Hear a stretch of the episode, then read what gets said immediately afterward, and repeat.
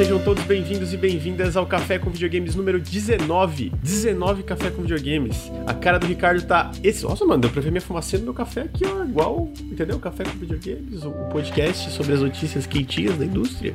Como esse café que eu estou tomando. Nossa, que loucura. Bom dia, gente. Ricardo, não tá tomando a coquinha hoje? Hoje eu não tô. Hoje não tá. Lucas, eu queria trazer uma informação aqui, já começar o, o podcast aí, a live com uma informação. Mano, você já parou pra imaginar que de repente quem tá ouvindo isso daqui não tá assistindo agora, ele pode estar tá ouvindo esse podcast jogando Cyberpunk? Já parou pra imaginar é isso? É verdade! Quando esse, esse podcast sair no feed, provavelmente Cyberpunk 2077, que nós imaginamos que teria saído em 2077, já vai ter lançado, mano. Caralho, velho. Eu não sei nem o que sentir, sabe? Eu não sei nem o que sentir, mano. Ricardo, eu tenho uma pergunta, assim, né? Vai, vai ter o The Game Awards, né? Tu vai assistir lá, tu vai assistir com a gente, que é no dia que sai o Cyberpunk, né? Então talvez nesse dia tu não jogue tantas horas seguidas, a não ser que tu finja que, que quebrou a perna e suma da internet, que eu acho que é uma possibilidade bem grande. Mas, no momento que tu tiver assim, ó, não, eu tenho, tenho um dia livre. Quantas horas seguidas tu acha que tu vai jogar de Cyberpunk? Mano, eu tô preocupado. Eu tô preocupado. tô. Porque eu vou admitir, eu tô com essa cara aqui, porque ontem o Lucas falou, ó, tá escalado pro café de amanhã, irmão. falei, pô, já é, pô, tranquilão. Isso foi, sei lá, 10 horas, 8 horas, assim, né? Não lembro mais. E eu tava trabalhando, eu tava editando Nerd Office. Aí Deu meia-noite ali, eu falei, porra, eu vou deitar, mano. Vou deitar, amanhã eu continuo, não vou, não vou conseguir finalizar o office hoje, amanhã eu finalizo. Pensei, porra, comigo aqui, porra, cara, dá pra, dá pra dar uma jogadinha só um pouquinho antes de dormir ali, né? Um pouquinho de Odyssey aí. E fui dormir 5 e meia. Meu Deus, cara, não... para de jogar, mano, para. Para de jogar. Mano, eu não sei o que, que tá acontecendo, cara. Eu odiava esse jogo, entendeu? Eu era uma pessoa mais feliz quando eu não gostava de Assassin's Creed. Agora eu tô com 130 horas de Valhalla. Oficialmente, quantas horas eu tô de, de, de Odyssey? 68 de Odyssey. Caralho, mano. O que, que vai acontecer quando sair Cyberpunk, meu Deus? Porra, pior que o. Antes da gente entrar, o Ricardo até falou, mano, para de queimar pauta. Eu falei, mas a gente não fala. Gente... O café é sobre notícias, não sobre o que a gente tá jogando. Ele, não, não, mas a gente sempre fala um pouquinho. Agora eu entendi por quê. Eu tava falando pra ele que eu tô muito gamer. Eu zerei dois jogos essa semana, que foi o Demon Souls e aquele Chronos Before the Ashes. E os dois são Souls-like, olha aí. Mas você não gostou do Chronos? Gostei, eu, eu que acho que você tava falando uma... que não quer mais Souls-like? Eu tava ouvindo você falar, ah, não aguento mais Souls-like. É porque eu fiquei puto com a discussão de vocês ontem antes de eu entrar em live. Vocês estavam falando um monte de besteira. Aí eu falei, mano, Souls Like é uma merda. Eu não tenho que respeitar nada, não. Respeitar Dark Souls tá pro caralho. Eu, hein? Deixa eu fazer uma explicação rápida pro ouvinte. Tem um, um palhaço na internet que ele se chama Gamer de Esquerda. Ah. O, o, cara é meio bobalhão, entendeu? Não, não procure saber, não. Tá aí no chat, inclusive. Mas ele é meio bobalhão, ele, ele queria. queria. Que quem quer um minuto de atenção faz o quê? Reclama daquilo que é perfeito. E ele foi lá de jogar. Veja você, veja você. Ve... Ouve isso, hein, Bruno? Tessaro? Hum, tô vendo. Ele jogou 3 horas de Dark Souls e se imaginou apto a fazer a crítica dessa obra aí, irreverente? Porra, aí foi pro Twitter merda. falar que ah, Dark Souls é ruim. Aí veio eu e o Henrique e a gente, porra, botou moral, irmão. Respeita o Dark Souls. Você pode falar o que você quiser, mas você respeita a obra desse grande mestre. Miyazaki aí. Bruno, você tem uma tatuagem, irmão. Você não vai falar nada?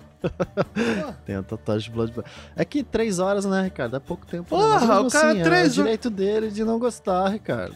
Bruno, eu acho que ele nem precisa jogar pra falar mal. Quer falar mal, fala, mano. Fala aí, tá liberado. Exatamente. Não, não pode falar não, mal. O, o, Ricardo, o Ricardo Henrique ontem era aquela imagem lá, aquele, do negócio do cara, ele é artista, tem que falar bem de tudo que ele faz, senão ele, ele, hum. ele, ele, ele, passa mal aqui, entendeu? É, é, eles com Dark Souls, tem que falar bem tudo que, o, que a From Software faz. Porra, mano, quer ver? Eu dou a liberdade não que eu tenha que dar, mas estou dando a liberdade para falar mal de Dark Souls sem nem ter jogado, especialmente o 2. O 2 tá liberado, principal, principalmente o 2 pode falar mal. Mano, é ruim, é ruim. Ontem eu entrei na live com o título assim: Não respeito Souls. Eu vou explicar, vou deixar um negócio bem claro aqui, de repente, pro Lucas, que de repente não entende bem dessas coisas.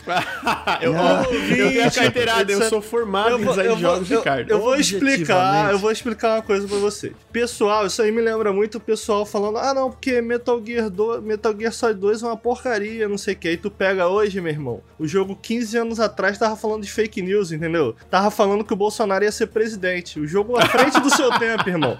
Então, porra. Metal Gear Solid 2, ah, ruim. Ruim não. Menos genial. É o caso do Dark Souls 2. Ah, Dark Souls 2 ruim. Não. Menos genial. É verdade entendeu? esse bilhete. Você tem que entender Não, Dark Souls isso. 2 é ruim, Dark Souls 2 é ruim, é ruim. É só ruim mesmo. Não acho ruim, não. Eu gosto de Dark Souls 2. Tu gosta, Dan? Pensa, assim, Eu gosto, pensa, eu reflete, toma um café, Eu acorda. três vezes, Lucas. Acorda. Eu, 2. mano, eu tenho mais horas de Dark Souls 2 do que um. É por isso que eu posso falar que ele é ruim, Ué, entendeu? Ele é horrível, ele é uma bosta. Ele é bom, é legal, é jogo divertido. Aham, ô, divertido. pra quem gosta de sofrer. É, mas não, eu tô muito gamer, mano. Oi, realmente sai Cyberpunk essa semana. Você vai jogar Cyberpunk, Bruno, Luca? É, eu com certeza vou jogar o Cyberpunk. Eu tava falando, é porque, tipo, eu não. Mas vai jogar tão- mesmo? Vai terminar? Ou vai ser igual o Valhalla que tu jogou 10 horas e tá de Eu palhaçada? joguei 40 horas de Valhalla. Ah. Opa.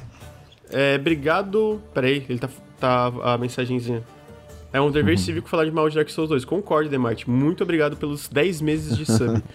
é... Olha aí, tá quase no hype train, mais um subzinho. É, Mas- estamos quase batendo É, a meta. E não, não reclamam- estamos não, já mudou de ontem pra hoje. Galera reclama do Dark Souls 2 é por causa da expectativa. Vocês geraram a expectativa errada do jogo. Aí, quando O jogo Ricardo tá saiu, falando isso aí, Bruno, mas é, é, a gente já teve uma, uma discussão aqui que ele, cara, sentou o cacete em Dark Souls 2, falou que era ruim pra caralho também. Aí agora tá mudando de ideia. Não, mas Tá, é- Virou o defensor, o defensor Não, dos tem- gamers. tem muitos o defensor da defeitos. classe injustiçada. Tem muitos defeitos. Dark Souls 2 é um jogo cheio de defeitos.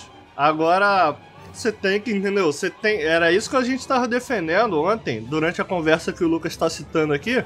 Tirando de contexto. Tirando de contexto, que é isso que ele faz. Que, que eu e o Henrique a gente teve. Você tem um, um- um patamar, entendeu? De respeito do Dark Souls. Que é, que é um. Vamos, vamos colocar assim, de repente, pra ficar mais claro pra cabeça do ouvinte que não tem a mente tão expandida como a minha. Vamos Vai tomar no cu, Ricardo. Caralho, que sério. Vetado, vetado, vetado. Eu, po- Meu eu- Deus, eu posso continuar ou, ou não? Ué, eu, eu falei vetado, ele realmente acreditou. Eu tenho esse poder agora? Ah. Eu posso vetar o que o Ricardo achei fala? achei que você, incrível. você ia me mutar, você ia, entendeu? Ó, vamos botar assim de um 0 a 10, entendeu? De um 0 a 10.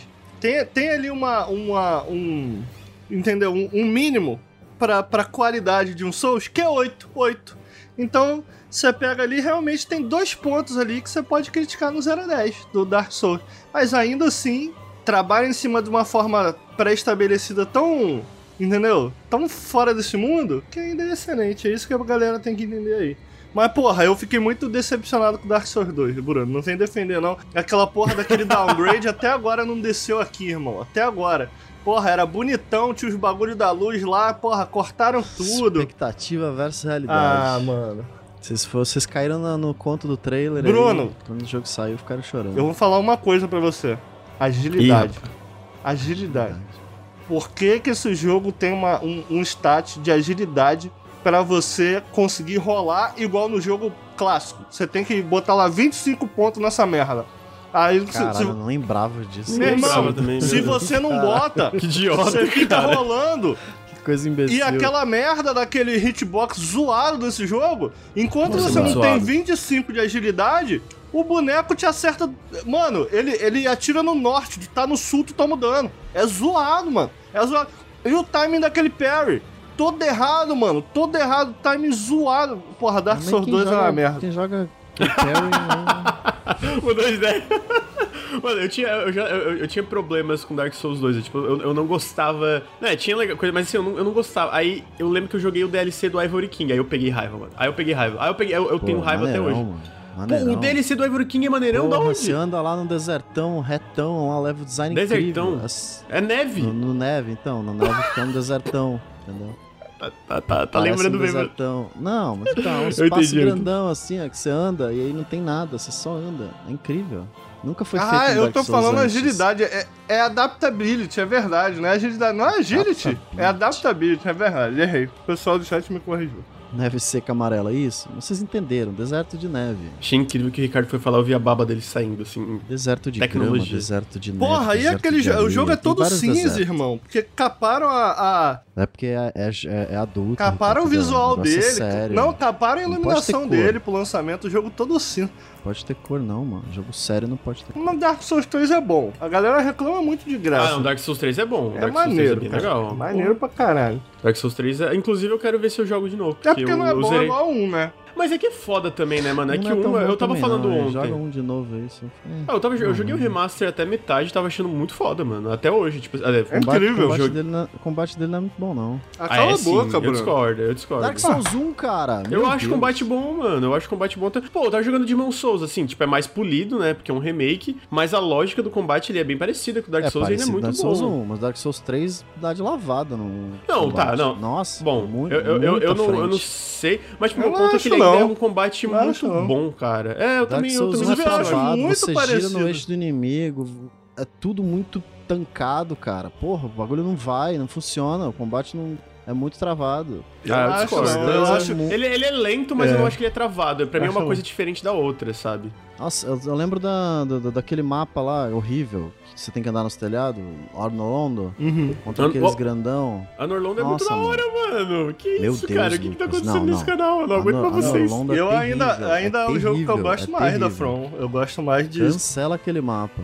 Ah, não, ele é Só feito pra te trollar, brother. Ele é feito pra te trollar mesmo. apaga. E no, e, no, e no Dark Souls 3 tem um remake desse mapa, meio que um remakezinho. Daniel, peraí, Daniel, é, é, Daniel é. Iron, muito obrigado pelos quatro meses de sub, Ricardo. Ele falou aqui, ó, Dark Souls é arte, obrigado, Ricardo, esse sub Opa, pra você. Ó, tamo junto aí, mano. Eu gosto mais do 1, eu, Dark Souls eu acho... perfeito não, mano. O único Dark Souls perfeito é Bloodborne, eu, Ah, para, eu acho o Dark Souls 1 o melhor da From ainda. Eu acho que Dark Souls 1 em seguida Sekiro. O combate é muito pior que É, o, o meu, o meu preferido também é Bloodborne, eu tô com o Bruno, mas eu não concordo com as besteiradas que o Bruno tá falando de combate ruim, não. Tá falando só merda. Acordou pensando, caralho, hoje eu vou metralhar a merda aqui ao vivo. Caralho, mano, o combate DS1 não é tão bom quanto vocês lembram. Opa, obrigado pelos 100 bits, mano. Dark Souls tô fora, pego minha sanidade e vou embora. Obrigado, Fazel. Bom, mas pior que. É... Não, a discussão aqui tá razoável, eu acho, assim. Agora, tá, todo tá, o resto tá... Dark Souls 1 é melhor que os outros dois. Eu não, não, eu não nego.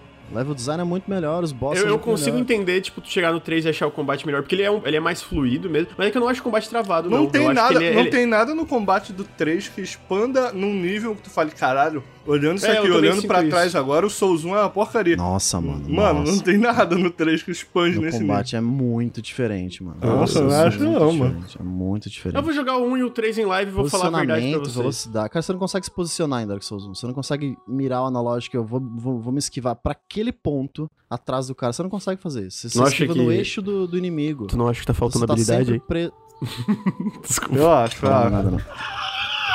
Acho que tem que. Tem, discussão de gamer, tem que get mudar aí, get mudar, entendeu? Hum, entendi. Entendi. Ficou puto, mano. Mordeu, mordeu, é, mordeu é, muito, é muito bom discussão de Dark Souls, porque gira sempre em torno disso, né? Sempre chega, né? Sempre chega. Pode, tu não do... pode falar você não nada. Pode falar mal de Dark Souls 1, Não mano. pode. O tu... é sagrado, irmão. E não, é e se tu falar, tá ruim. Eu acho sensacional. É, exatamente. É sagrado. É sempre isso, tá ligado? Tipo, a galera chega. Tu não acha que tu jogou errado, não? Eu acho que faltou habilidade aí. Porra, aí tu vê o Bruno jogando Dark Souls, ele, ele, ele, eles eram com uma mão, tá ligado? De, de a gente só do zera, parry. eu e você, cada um. A gente é, divide o, o Bloodborne. Não, não faz tanto tempo assim que eu, que eu joguei Dark Souls 1 pela última vez, não, cara. Eu realmente gosto. Eu entendo o que você tá falando. Eu também tal, gosto, eu também gosto. Eu, eu, eu ainda acho. Caralho, esse jogo é muito bom, cara. Tá aí, né? Dark Souls e semana, essa semana Cyberpunk. Quando esse cast estiver no ar, provavelmente o Ricardo Porra, já vai estar tá desaparecido porra, bota minha, traz minha 20, minha, minha 3080 aí, terabyte. Porra, caralho. Você sabe, Lucas, que o pessoal cancelou aí a Kabum no Twitter, mas eu comprei na, na, sexta, e por acaso, né? Eu nem comprei na Black Friday porque era Black Friday. Eu, eu fiz a, Eu tinha que comprar meu PC novo e calhou de ser numa Black Friday. E aí nada mudou, né? Porque o preço continua igual. Eles dobram pra, de, pra fazer a metade mesmo. A gente uhum. sabe como é que é. Mas eu comprei na Black Friday o meu Tá até aqui, né? No cenário aqui, o computador tá aqui, o water cooler e tal. Eu comprei. Lucas, eu comprei na sexta, chegou na segunda, irmão. Rapidão mesmo, mano. Sexta eu comprei. Eh, no Terabyte eu comprei na quinta. Não chegou até hoje! Caraca, Peraí, mano. Tu comprou quinta passada. Tu comprou quinta passada? Comprei na quinta um dia antes do. Tá, mas passada. É, a quinta passada, é. Tá, quinta passada e não chegou na segunda. Tá, Cara, tipo... não chegou. Não, não chegou até agora, brother. O jogo vai sair. Porra, cara, e cadê minha placa, irmão? Caralho, cara. Puta que pariu, brother. Porra. É isso aí, eu só queria adicionar isso aí. Tá bom, né? Tá bom, porra, já falamos bastante aí. Mas, Bruno, bom dia. Além de odiar Dark Souls 1, como é que você tá? Tá tudo bem? pronto. Agora pronto. Tô bem, tô bem. Tô animado pra Cyberpunk. Não tô, tipo, naquele hype. Meu Deus, eu preciso jogar. Porra, a, Raquel quero, tá animada, né, cara? A Raquel não pa... só fala nisso. E lá? Só fala Cyberpunk, Cyberpunk. Tá, só, veste, só veste amarelo. Sabe? Tá tipo aquela menina amarelo. lá com os posters. Com Sei, do, assim, do, com a Só Cyberpunk. Só fala Cyberpunk agora. A Raquel é maravilhosa. Eu, eu acho que vale a pena o pessoal aí que não sabe, a Raquel faz live assistir a Raquel jogando um jogo desse deve ser maneiro. Porque o momento que eu parei, eu lembro que eu, eu voltei do trabalho para ir para casa para fazer um cocô. Que eu não queria fazer lá porque na Gaveta Filmes, se tu faz cocô, todo mundo fica sabendo. Porque é um banheirinho pequenininho no meio do escritório. Aí tu abre a porta, vem aquele futum. Falei, mano, não vou fazer aqui não, vou fazer na minha casa, que é do lado. Aí fui pra casa pra dar uma cagada. Tá a Raquel jogando lá, a Raquel sozinha, gritando de frente pra TV. O que é isso, Raquel? O que que tá acontecendo? eu matei a moça. A quem, quem que você matou, Raquel? Ela tinha matado a... Como é que é o nome dela, Bruno? A Keira, não foi a Keira? A Keira! Eu falei, caralho, Raquel, tu matou a Keira, brother. Não precisava, não. Tu podia ajudar ela, não sei onde. Agora a moça morreu. Eu, não, mano, dá load aí, velho. E a, e a mina tristaça, irmão, em frente à TV. Aí ela deu load. Aí depois ela veio falar comigo, pô, salvei a Keira. Não, não morreu, não, não morreu, não. Porra, o cara pra matar a Keira tem que ser muito desalmado, irmão. Porra. Caralho. Bom, então imagina ela no Cyberpunk, cara. Imagina o que que não vai dar. Vai ser bom, hein? Vai ser Peraí, matou, matou quem? Qual jogo? É isso que eu tô... Ah, eu é tô, no tô... The Witcher, The Witcher no The Witcher 3. 3. Ah, The Witcher, tá, entendi. Mas tá aí, personagem Não é spoiler, porque pode acontecer ou não. A história quem faz é você. Olha aí. Olha aí. Então tá, tá, tá descansado, Bruno. Tá, tá, dormiu bem? Dormi bem, dormi bem. Assisti uns filmes de terror fim de semana, foi legal. Qual filme, Bruno? Conta pra nós. Como é que é o nome? The Dark and the Wicked. É um filme da Shudder, aquele site que é só filme de terror, sabe? Hum, tipo uhum. Netflix de terror. Sei, queria que viesse pro Brasil. É, eu tô esperando também. Esse tem eu assinava, mano. E tem padre, e tem fazenda, e tem cabrita, e aí morre tudo, é isso aí. Entendi. Esse é Filme de terror é muito bom, né, mano? Ricardo, bom, eu sei é que o. Ricardo é fã também. É, bastante. Ricar- O Ricardo adora um, um- um terrorzinho. Eu vi quando ele tava jogando o, o Devotion em live. Quase teve um ataque cardíaco. Não vai terminar o Devotion, não. Ah. Esse jogo aí eu não quero mais, não. Esperando. Não quero mais. não. Pior que a gente falou, não, mas esse não tem jumpscare. Pior que, tipo assim, realmente não tem jumpscare. Aquele é, tipo, o jumpscare do jogo. E aí, É, Mano, o jogo, o jogo é muito. É fotorrealista o bagulho, É mano. pesado, é Daí pesado. você É, não, fica é- meio. Sei lá, achei pesado pra caralho, tá maluco. É, é, é um, é um jogo que não ataca só tua cabeça, ele ataca teu coração, maluco. Ele te coloca. te coloca num estado, mano. Que, porra, tá maluco. É, antes a gente entrar agora no. Eu, eu gostei. Bom, tinha outra, outra sugestão também, mas alguém tinha falado. Putz, foi no Twitter, agora eu não vou lembrar quem que foi, eu acho, mas sugeriram pra parte de notícias rápidas de chamar de café instantâneo. O, o- o- Olha a aí. parte de notícias rápidas. Eu gostei, então tá aí, por isso tá Que café bom. instantâneo no assunto. Mas antes da gente entrar nisso, eu vou dar os recadinhos, né? Que o Nautilus, se você está escutando esse podcast, se você está assistindo ao vivo, se você curte o nosso conteúdo, o Nautilus é financiado coletivamente. Então, se você curte o nosso trabalho, que é ajudar a gente a continuar fazendo o nosso trabalho, considerem apoiar em apoia.se barra Nautilus ou picpay.me barra canal Nautilus. A partir de um real dá pra apoiar. Tem várias recompensas, né? Tem grupo de Telegram, tem um monte de coisa. Então, considerem apoiar porque faz muita, muita diferença pro canal. Faz muita diferença mesmo. Além disso, se você está escutando no feed, convido vocês a virem para twitch.tv barra nautiluslink é, e seguir a gente aqui, a gente faz lives todos os dias. O Café com Videogames é gravado ao vivo, então toda segunda-feira às nove e meia da manhã a gente tá ao vivo gravando o Café com Videogames, para depois ir pro feed. A gente também tem um periscópio, que é toda sexta-noite, começa a partir das 21 horas, sobre o que, que a gente tá jogando toda sexta-noite. Todo dia tem live aqui no canal em twitch.tv barra nautiluslink. Ontem mesmo, hoje a gente tá aqui dia 7 de dezembro, ontem eu usei Demon Souls ao vivo, fiz uma live de 5 horas, e antes disso teve uma live de 5 horas do Henrique falando merda. Então, tem a. que rolou, cara? Eu não vi. Não, nem, nem Pô, queira, faz mano, mó tempão queira. que eu não faço live, mano. Faz não, o Ricardo tá Pois aí, né? é, né? Jogando Assassin's Creed Odyssey, eu queria ver tuas aventuras lá. Mó tempão, mano. todo mundo na Grécia.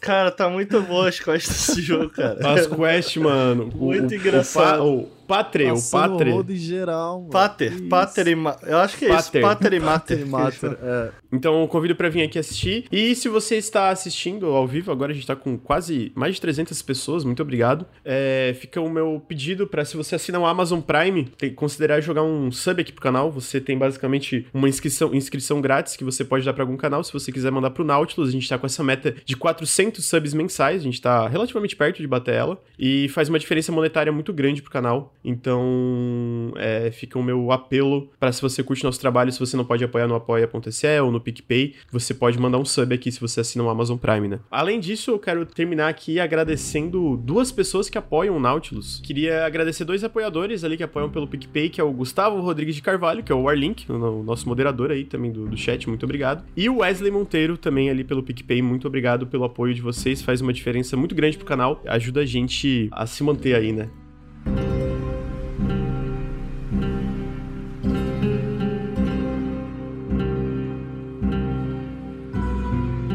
Agora a gente entra pra parte do, da, das notícias. Falaram, é, é, é, é, café instantâneo porque é notícias rápidas e ruins. Então tem que mudar, às vezes tem umas notícias legais aí no meio, né? Eu queria fazer uma edição rápida aqui. Fala. Eu esqueci, esqueci de dar meu sub no mês passado no, no Amazon Prime.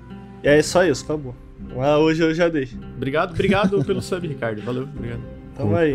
Ok, a primeira notícia que eu quero trazer é uma coisa um pouco impressionante. Dead Cells vocês conhecem Dead Cells aí? Não sei se o Ricardo chegou a jogar, eu joguei um pouco. Não, joguei, não joguei sou live. tão fã, mas eu sei que o Bruno gostou bastante dele, se eu não me engano, né? Gostei, sei... gostei. Mas o Dead Cells, eles anunciaram que eles venderam 3.5 milhões de cópias. Caraca. Mas a parte mais impressionante para mim é que cinco meses atrás, eles tinham anunciado que tinham vendido 3 milhões. Então, tipo, o jogo saiu faz um tempo, se não me engano, ele saiu em 2018. E a gente tá agora em 2020. Em cinco meses ele vendeu mais 500 mil cópias. E eles anunciaram isso junto com uma expansão que eles estão para lançar em 2021, né? Porque a Twinmotion criou uma nova, uma, uma outra empresa para cuidar dos DLCs do Dead Cells, enquanto eles estão fazendo um novo jogo, né? Que eles têm aquela. Dentro da Twinmotion, eles têm aquela aquela parada meio que não tem. Não tem uma. Não tem tipo chefe, né? É todo mundo o mesmo cargo, digamos assim, né? Uma parada mais. Tem um nome para isso que eu não lembro agora. Tinha uma matéria sobre como eles funcionam lá que é diferenciado. Mas eu acho muito impressionante que o jogo conseguiu vender 500 mil cópias em 2020, né? Agora tem, a gente eu não tem esses jogos. que eles eram assim, eles funcionam de maneira horizontal. Todo mundo. É isso tá dizendo? Todo mundo recebe é, a mesma coisa. Uhum,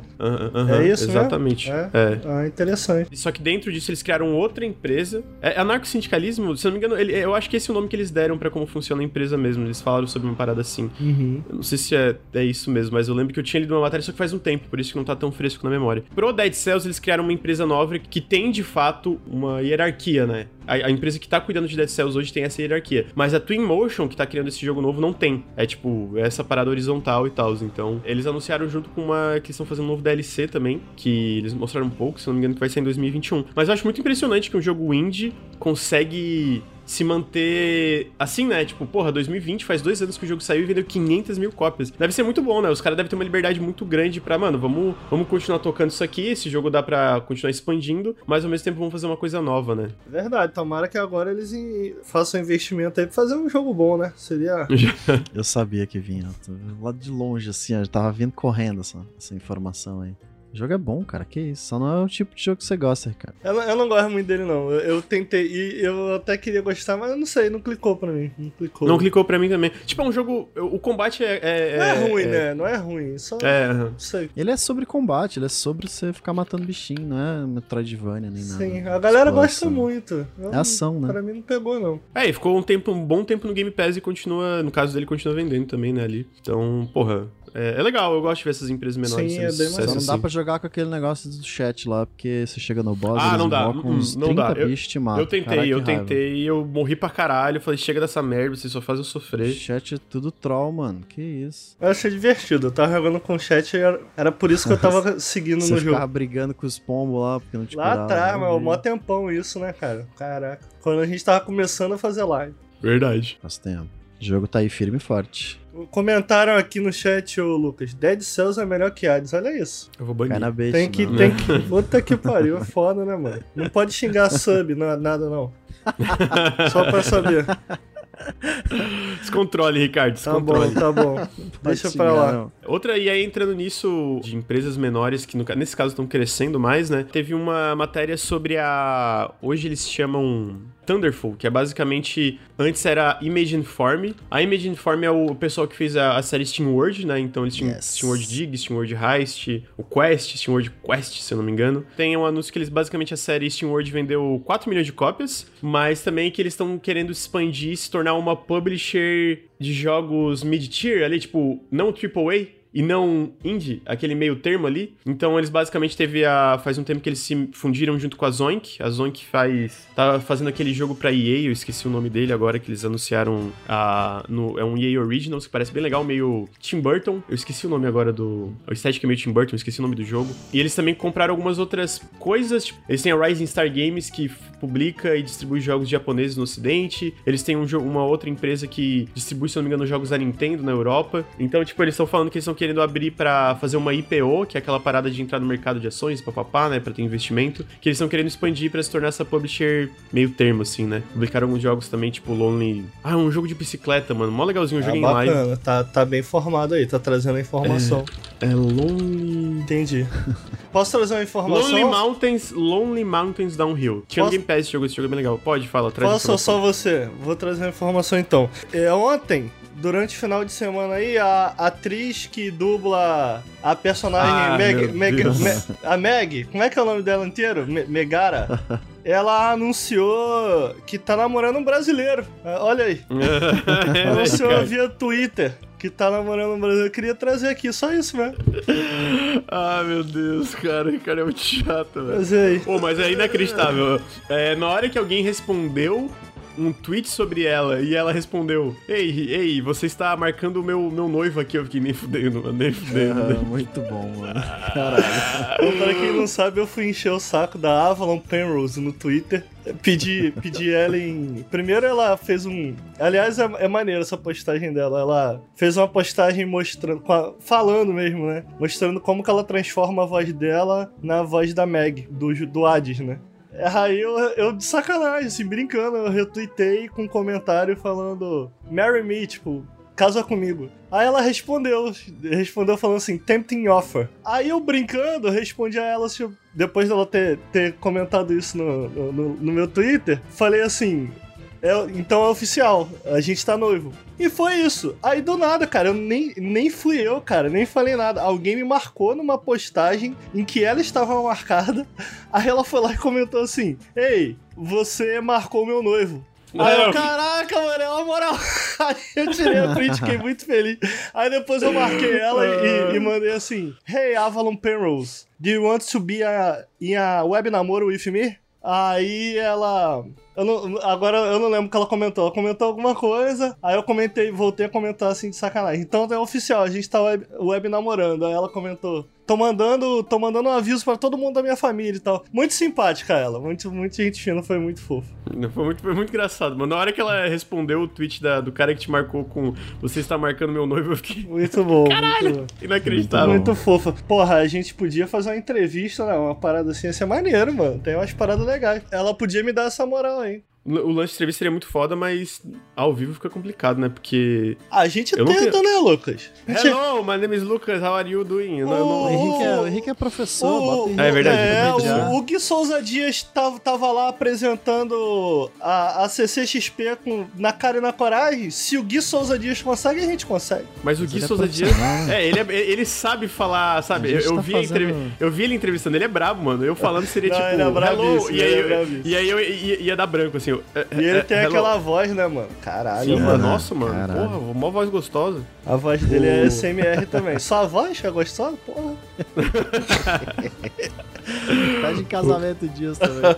Voltando, enfim, teve isso aí da, da Thunderful, né? Então é mais uma empresa aí mais tá expandindo. Eles estão fazendo The Gunk, que a, a, anunciaram naquele evento da Microsoft, que parece muito irado o jogo, muito irado, então Sempre fico. Bom, fica dividido aqui na questão expandindo, né? Vão, vão entrar no mercado de ações e tal, mas essas empresas menores expandindo, eu sempre fico feliz por eles. Porque, tipo, tu pega lá o primeiro Steam World Digger, é bem pequenininho, sabe? Aí foi indo, foi dando sucesso, foi dando certo pros caras. E os jogos são bem legais, mano. Pô, o Steam World Dig 2 é muito bom. É muito Steam bom. Steam World Heist, joguem, por favor. O, o Heist eu nunca joguei. O Quest eu achei meio chato. Eu, eu dropei. Ah.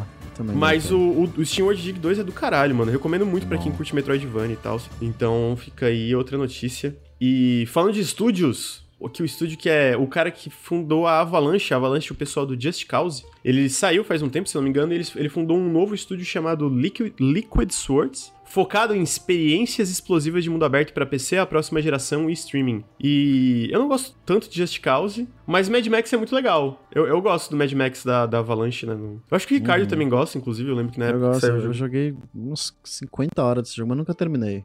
É, eu joguei bastante e nunca cheguei a zerar, zerar, também. Cai no clássico problema desses open world com muita coisinha, que você começa a fazer tudo e aí desiste no meio do jogo. Mas é muito bom, muito bom o jogo. Combate eu acho bem é legal. legal. Combate de carro é muito legal, é muito bonito. Ah, pô, o combate é maneiro, pô. E assim, eu, eu curto a ideia de, desse, dessa experiência de mundo aberto mais, vamos dizer, sobre sistemas, né? Que é o que o mais Just Cause é. Só que o Just Cause eu não gosto tanto. Mas o Mad Max eu acho legal. O Raid 2, que também é deles, eu não gosto tanto do, do jogo como um todo, mas o combate é muito bom. Então tá aí. Se o, o cara fizer uma experiência mais focada em combate assim, tenho curiosidade. Dito isso, uhum. curiosidade, né? É, é basicamente isso aí. Uh, outra notícia, eu acho que essa é mais interessante. Vazou um trailer do Persona 5 Strikers. O Persona 5 Strikers, pra quem não sabe, é aquele Persona 5 feito pela Omega Force, é aquele musou de Persona. Basicamente confirmando o jogo para começo de 2021. Parte interessante é que as plataformas são PS4, Switch e PC. O jogo vai sair, esse Persona 5 Strikers ano que vem vai sair para PC também. O que é um pouco surpreendente, mesmo sendo um musou, né? Não sendo Persona 5 de fato, eu acho um pouco surpreendente porque a Atlus lançou pouquíssima coisa para PC. Foi o Persona 4 Golden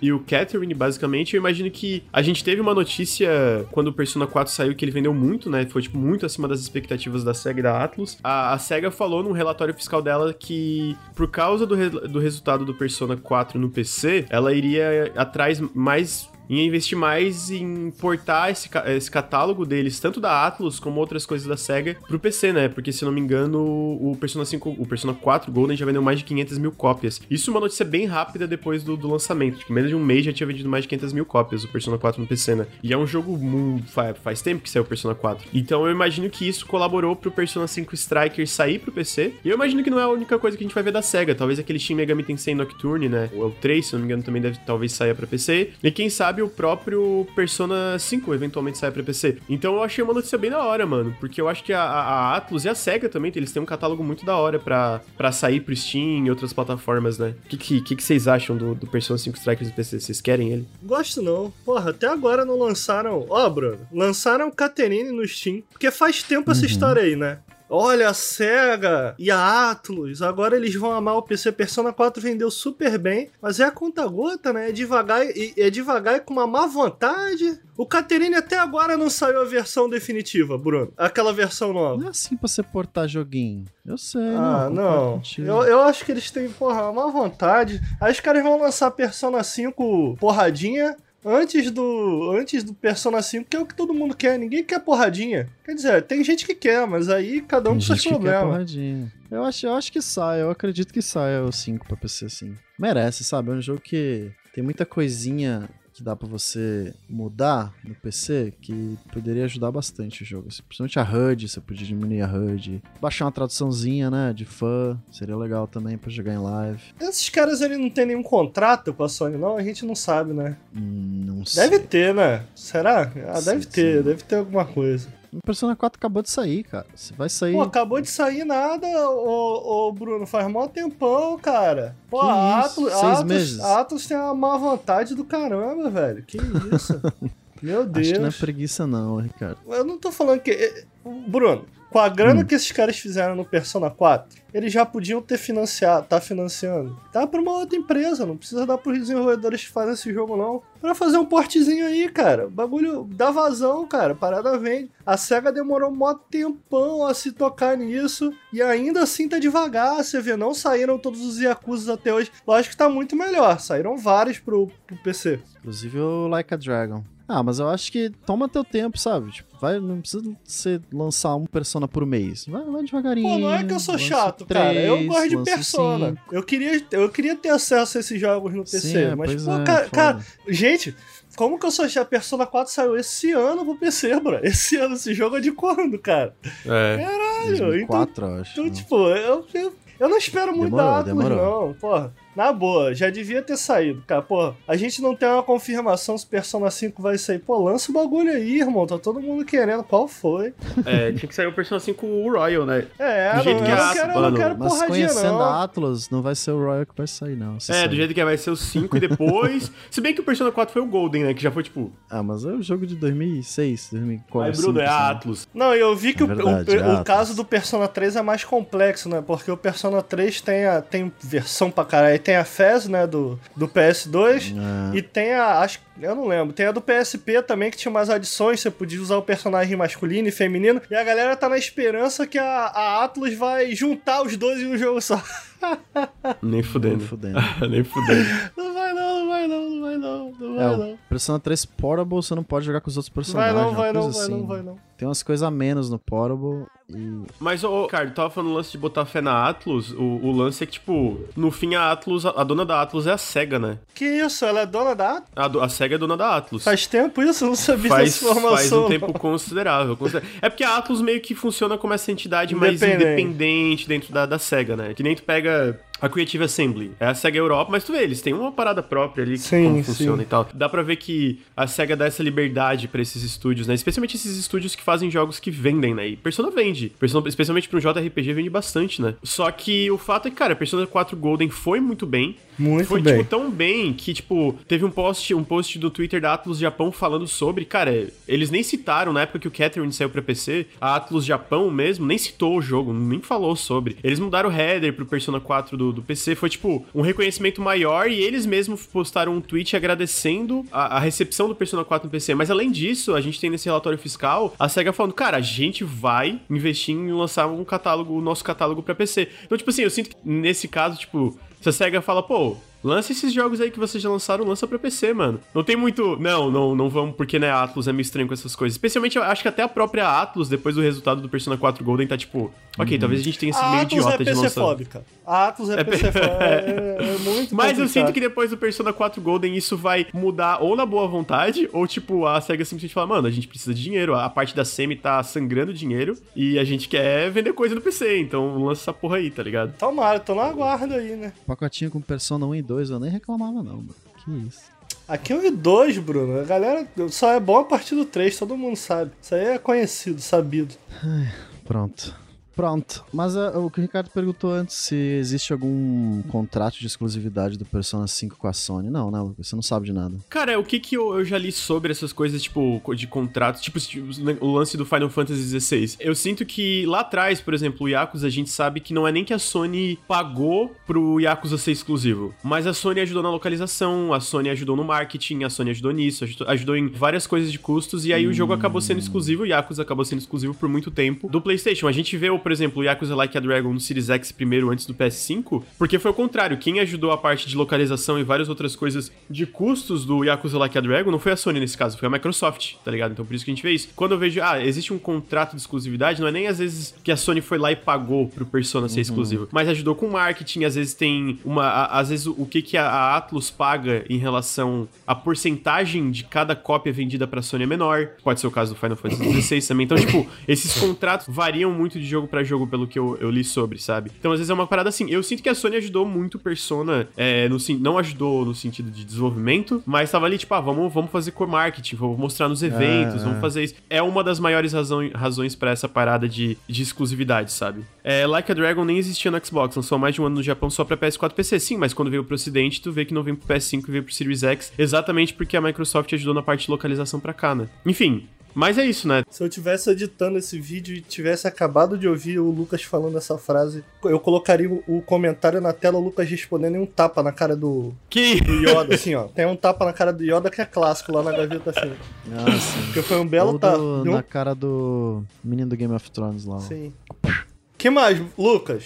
Que mais? Essa, essa, essa tu vai querer falar sobre. Tem nada aí de Cyberpunk, não? Não tem nada de Cyberpunk. Cyberpunk a gente vai falar quando jogar. Aproveita, Lucas, o hype pra, pra Que hype, chamar mano. gente pro podcast. Tá, tá bom, já tem bastante gente assistindo, mas uma notícia que eu achei bem relevante, especialmente porque a gente falou sobre a BioWare recentemente, a gente comentou sobre o Mass Effect Legendary Edition, que o, basicamente o Mark Dara, que era, se não me engano, o responsável, o lead por, por Dragon Age 4, o Casey Hudson, que era um dos produtores executivos lá da BioWare, se não me engano, ele tava trabalhando no Anthem 2.0 e também no novo Mass Effect, tinha notícia sobre isso, eles saíram da BioWare, eles se demitiram, né, eles resign lá, né? E teve uma carta lá de uma pessoa que trabalha, eu não lembro quem era agora, falando sobre, cara, que não, não mudou nada, eles estão. O, o novo Mass Effect estão trabalhando no novo Mass Effect, o novo Dragon Age tá, tá, tá continuando sendo feito, nada foi cancelado, mas.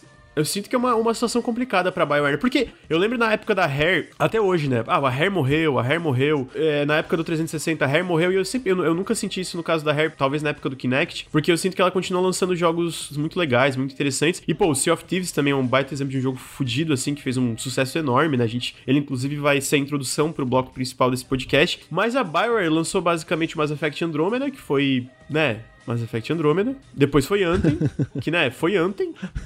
E tá aí, entendeu? Tipo, ela parece estar num lugar muito mais conturbado, assim. E sair duas pessoas que foram tão importantes pro estúdio, uma das pessoas que estavam liderando o Dragon Age novo. E parecia estar tá à frente, o Casey Hudson tava no Dragon Age novo, e parecia estar tá à frente também dessa que a BioWare já anunciou, né? Que tá trabalhando no Mass Effect novo. Não só parecia, como fazia todo sentido ele estar à frente do novo Mass Effect também porque foi ele quem cuidou da franquia no passado, né? Se eu bem me lembro, Keith Hudson é diretor do 2 e do 3. Só do primeiro que ele não é. E o outro maluco, eu esqueci o nome dele, cara. Ele tá na Bioware há muito tempo, sacou? Então é meio triste quando um, o estúdio cresce e ele perde esses talentos, né? Porque vai perdendo as características do estúdio, né? O que fez o estúdio renomado em primeiro lugar. Eu achei essa notícia não só triste como grave, né? São uhum. duas. Porque são duas cabeças pensantes tradicionais dentro da Bioware. Não é um, um, um programador que de repente não, são designers, são diretores, são líderes de projeto. E eles terem saído assim é estranho também. Alguma coisa aconteceu, né? Alguma, uhum. Algum desentendimento aconteceu, porque foi uma parada. Foi assim, instalou e do nada eles saíram. É lógico que a empresa vai sempre falar: não, tá tudo bem, tá tudo certo. Mas, cara, na prática não é assim que funciona, né? Esse é o trabalho deles de controle de dano, mas alguma coisa grave aconteceu. Eu espero que Muita gente, cara, eu gosto muito de Dragon Age Origins, é, acho o 2 mediano. Gosto do Inquisition, cara. Gosto do Inquisition. Acho o Inquisition Acho o Inquisition um bom jogo, eu gosto dele. Hoje em dia ele, ele envelheceu bem mais, ele tem um mundo aberto muito, total 100% caça-ícone, mas na época que eu joguei, cara, inclusive ele ganhou o jogo do ano daquele ano. Pô, na época em que eu joguei eu adorei esse jogo, eu adorei, ainda acho que artisticamente ele se mantém bem. Eu acho o combate dele bem, bem decente, assim, eu acho que tem alguns problemas, principalmente em relação ao primeiro, eu acho que ainda é o melhor combate da série. O que, que eu tô querendo dizer aqui? Eu tô bem ansioso por esse novo Dragon Age e espero que isso não né, não, não bata de frente com, com o desenvolvimento do jogo, né, de maneiras graves, ou que isso indique ou aponte que o desenvolvimento do jogo não tá indo bem, etc. Fique, é, é uma notícia preocupante, cara. É muita gente, eu inclusive, postei no Twitter que tinha, mano, hip Bio, sério. Sim. Mas vamos ver, vamos ver como é que o estúdio se sai. É, olhando por um lado mais positivo, a gente pode dizer que a BioWare já não é mais há muito tempo não é mais aquela BioWare de Baldur's Gate, aquela uhum. BioWare, né, de CRPGs clássicos da época. Tipo, é muito mais mainstream, é muito mais cara da EA, então, tipo, essa galera saía meio que esperado, sabe? Uhum. Apesar de que, né, o projeto novo tava aí, meio que parecia que engatar uma ideia para voltar para as raízes, mas acho que aparentemente não foi isso. Talvez tenha sido esse o estopim, não sei, a gente não sabe, não tem como saber. Mas, tipo, fica aquela dúvida: ah, será que eles vão continuar trabalhando com videogames? Será que eles vão querer começar algo menor, que resulte em algo mais parecido com as origens e o que eles gostam de fazer, saca? Pode ser que a gente veja algum projeto menor, né? Um indie, uma cara menor aí com, com essa galera. Ao mesmo tempo que é triste, eu fico meio. Hum, será que vem aí, sabe? Sério? Eu acho que isso não é eliminado, essa notícia. Né? Mas esse é um ponto de vista otimista, eu entendi seu ponto. Isso. É, é isso. Tô tentando, tô tentando ser positivo aqui. Lucas, posso trazer uma notícia rápida aqui? Acho que é Pode. é importante. Vou trazer a notícia então, ó. Pessoal que tá assistindo, a gente tem quase 400 pessoas com a gente aqui, Lucas. Muito foda, muito, muito foda. Muito bom acabou de sair o preload de Cyberpunk no GOG hum. e uma da tarde sai no Steam. Preload hoje, dia 7 do 12, no momento que está sendo gravado, vai sair no Steam. E a outra notícia que eu acho interessante de falar, em relação ao Cyberpunk também, é que aqui no Brasil a gente vai receber Cyberpunk mais cedo. Ele não vai sair no dia 10, ele vai sair no dia 9, às 9 da noite, pra, pra bater com o horário meia-noite mundo todo, assim. Aqui vem uhum. antes, só que da hora, mano. Fiquei muito feliz com essa, com essa notícia aí.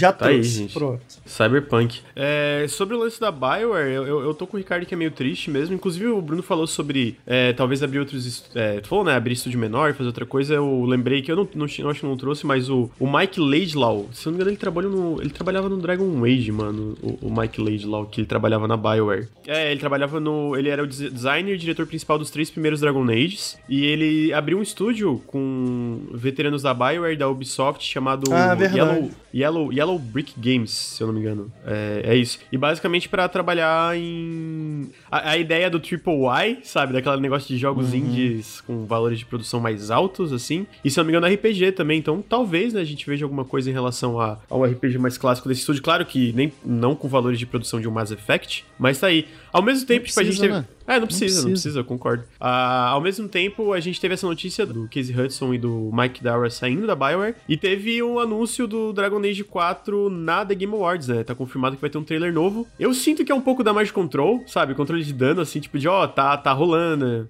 É, bom, só se eles já soubessem há muito tempo. É porque é muito recente para eles fazerem um trailer, tá ligado? De controle não, não, de dano. Não, não, eu, eu não sinto que, tipo, eles estão fazendo o trailer. Eu sinto que já se sabia dentro da empresa, uhum. pelo menos, que eles iam sair fazer um tempo. É, é, que o anúncio de que ia ter um trailer foi muito na hora. Tipo, o Jeff Keighley postou, ah, vai ter um trailer Dragon Age, meio que tentando abafar, saca? Pareceu que tava tentando Foda abafar. que parece muito early, né, o Dragon Age. A última parada Sim. que eles mostraram tava bem... Concept art. É, mostraram na Gamescom, na Gamescom super, tipo... Enfim, é... Deve ser CGI, eu, eu... deve ser CGI, aí foda-se, né?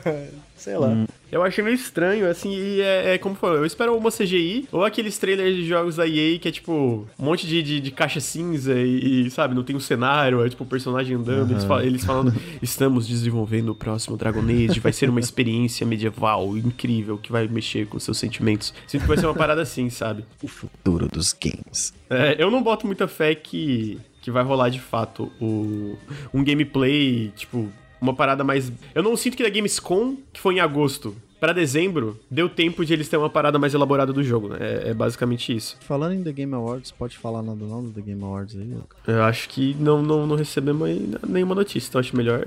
Não, tá maluco? Vai, vai. Não, não pode ainda não, cara. Não pode ainda. Vão tá brigar aí. com a gente, vão brigar com a tá gente. Aí. Não pode. Olha é... aí, o que será? O que será, meu Deus? outra, outra notícia, que na verdade é um rumor, uh, que saiu no Windows Central, que é sobre o jogo da The Initiative, que é aquele estúdio que foi hum. fundado pela Microsoft do zero.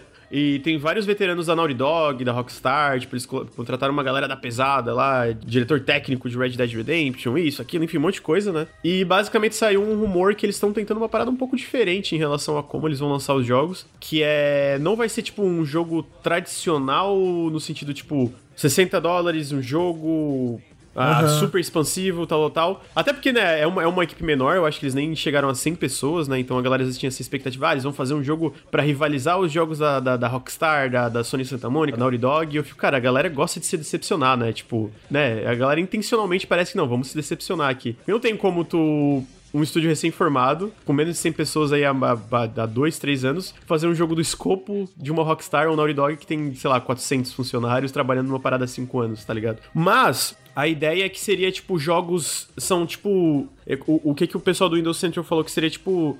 Pensa num episódio de uma de um Black Mirror da vida no sentido tipo assim, é um jogo menor é, é, a, a, ideia é que seria a terceira pessoa de stealth cyberpunk dentro do universo de Perfect Dark. Só que seriam, tipo, essas paradas de histórias, in, histórias independentes, mas interconectadas em cada episódio. Então sai o primeiro episódio, talvez seja numa parada, numa parte da cidade, dura umas 10 horas, assim, é mais contido. E depois de um tempo, tá, sai outro episódio que é, é, é independente a história, mas como é no mesmo, mesmo universo, se interconectam, sabe? Então é uma parada não necessariamente episódica do sentido da, da Telltale, porque a Telltale ou uma parada como Kentucky é contínuo, né? Tipo, primeiro, segundo, terceiro, quarto, quinto episódio, fecha uma temporada. Mas, tipo, cada coisa independente que cria esse. vai, vai, vai, vai complementando esse universo, né? Cara, vamos ver dessa perspectiva aqui.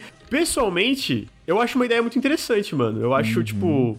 Eu acho legal. Eu acho, tipo, ah, porra, mano, a ideia no papel é bem legal, só que como é rumor, a gente teria que ver como que isso é aplicado, né? Se não me engano, o cara que é designer é o lead do Sunset Overdrive. Uh, e tem um pessoal lá que é mais enfim, é um monte de veterano da indústria aquele, tal, tal, tal. Aquele pessoal que faz o. Eu tô esquecendo o nome do jogo, cara, mas o, o pessoal do Fallen London e ele tem esses jogos mais recentes aí. Como é que é o nome? Você lembra? Ah, o pessoal da. É a Fail Better Games. É, eles estão meio que fazendo isso, né? Então? Eles fizeram Ué. Sunless Skies? O, o, todos, todos se passam no universo de Fallen London, não é? E cada, cada jogo tem uma história própria, mas elas se conectam. Não é isso que você tá dizendo ou não? É, eu, eu sinto que o, no caso do Fallen London, tipo, o Sunless Skies e o Sunless Sea, é bom, é Que é eles anunciaram um jogo novo agora, né? É, agora uma, eu não me recordo. Novel.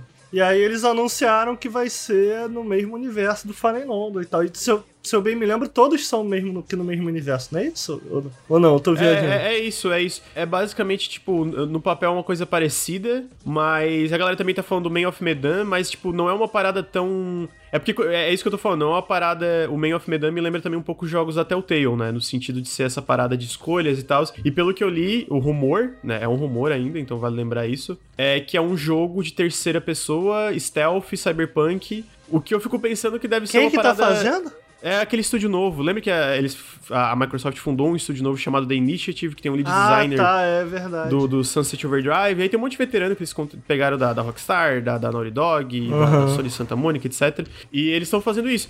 A galera falaram, ah, se for multiplayer, foda-se. Pelo que eu entendi, não é. É, tipo, realmente episódios focados, tipo, na, na história, narrativa, enfim, single player. Só que é uma parada um pouco mais contida, sabe? Não é esse, uhum. meu Deus, esse jogo de 30 horas, ou esse jogo de mundo aberto e tal, tal, tal. Pessoalmente, eu acho muito legal, cara. Eu, eu admito que, que eu ainda não entendi o, o, o, conceito. Eu não sei, eu tô meio perdido. É porque quando você cita o Dark Pictures, você fala, ah, Dark Pictures é uma parada mais Telltale.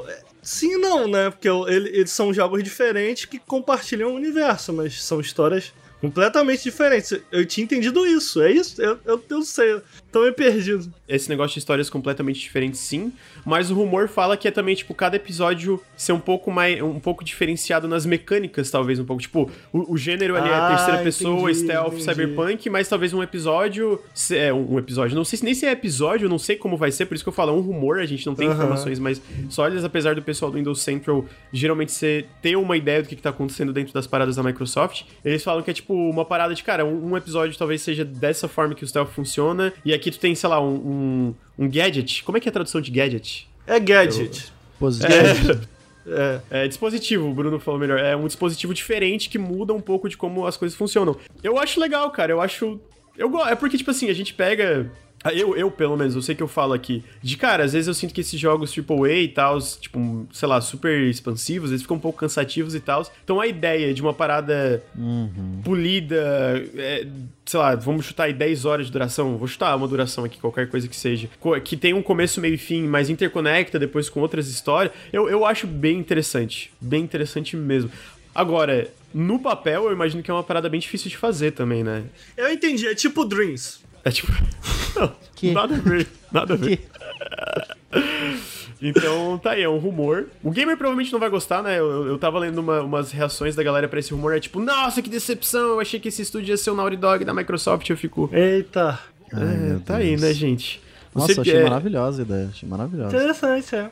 No papel eu acho muito legal. Obviamente é aquele negócio, né? Tem que ver a, a, como eles vão aplicar isso na prática. Mas no papel, mano, porra, eu achei bem da hora. Bem da hora. Assim. É, mas o Lucas, toma cuidado com o Lucas, Bruno. O Lucas tem, ele tem esse poder. Eu lembro, eu tava lembrando outro dia Ai, que Deus. eu hypei muito Ai, meu Deus. Aquele jogo Middle Earth, Shadow of Mordor. Não, Shadow não, o primeiro. Ah, nem vem, não foi por causa de mim, não. Shadow porque o Lucas ficava passando. Não, porque o jogo vai ser brabo. Olha esse rumor, me passava cara, imagem. Eu nunca falei vazou. Aqui, Caraca, o Lucas, meu irmão, aí, me deixou num estado, que eu gosto de Senhor dos Anéis, né? O Lucas me deixou num estado louco disso, de cara. hype, mano.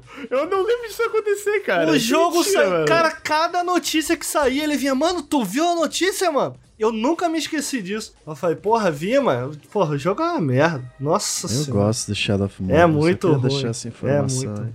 Não, tipo o que, que eu falava, eu lembro na época que eu falava que era a ideia do, do sistema Nemesis é bem legal. Mas eu não lembro é, de hypar tanto é. assim. Eu, eu acho que o Ricardo tá, tá contando fake news não, aí. Não, e de novo, isso é um rumor, né? Eu, eu falei, é um humor, né? Vamos ver como é que é na prática. Mas às eu vezes acho muito o jogo é uma bosta. Na, na verdade, na época que eu joguei, eu achei decente. Hoje em dia, olhando para trás, é meio merda. Mas realmente o sistema aí do, do Zork Matador é maneiro, é interessante. É o tipo de sistema que dá para usar em outras coisas também, né? Que. Assassin's Creed tá fazendo, tá fazendo, Assassin's Creed tá fazendo. Tá? Assassin's Creed não faz nada direito, né? É tudo meio. Daqui... É meio daquele jeito, mas eles estão lá. Tem um sistema de mercenário no Odyssey. Que é, é interessante, ah. é interessante. Mas eu fico assim, pô, cara, isso daqui é até maneirinho, mas se eles se esforçassem mais, ficaria irado. Entendeu? Porque os, os mercenários, eles são contra. É tipo assim: se tu fizer merda na cidade, a lá GTA, tu tem cinco estrelas no GTA, não tem? No Assassin's Creed, eles mandam um mercenário atrás de tu. Só que o mercenário que tá no teu nível, entendeu? Então, uhum. no X1 ele já dá trabalho. Quando vem dois, porra, trabalho em dobro. Vem três, pode vir até cinco, entendeu? Então é como se fossem as estrelinhas, só que são esses mercenários. E eles vão crescendo no mundo, eles ficam andando pelo mundo. Normal, quando não tem recompensa na tua cabeça, eles ficam trabalhando, andando pelo mundo, entendeu? Fazendo. Direto tu passa por uns mercenários e tal. Mas é isso, não tem, sabe, não tem o, não tem o rolê do Mordor que vai um pouco além e nem se esforça muito, né? Mas é um sistema interessante, né, mano? Que tá aí um negócio que eu, uma parada que eu queria ver em mais jogos, né?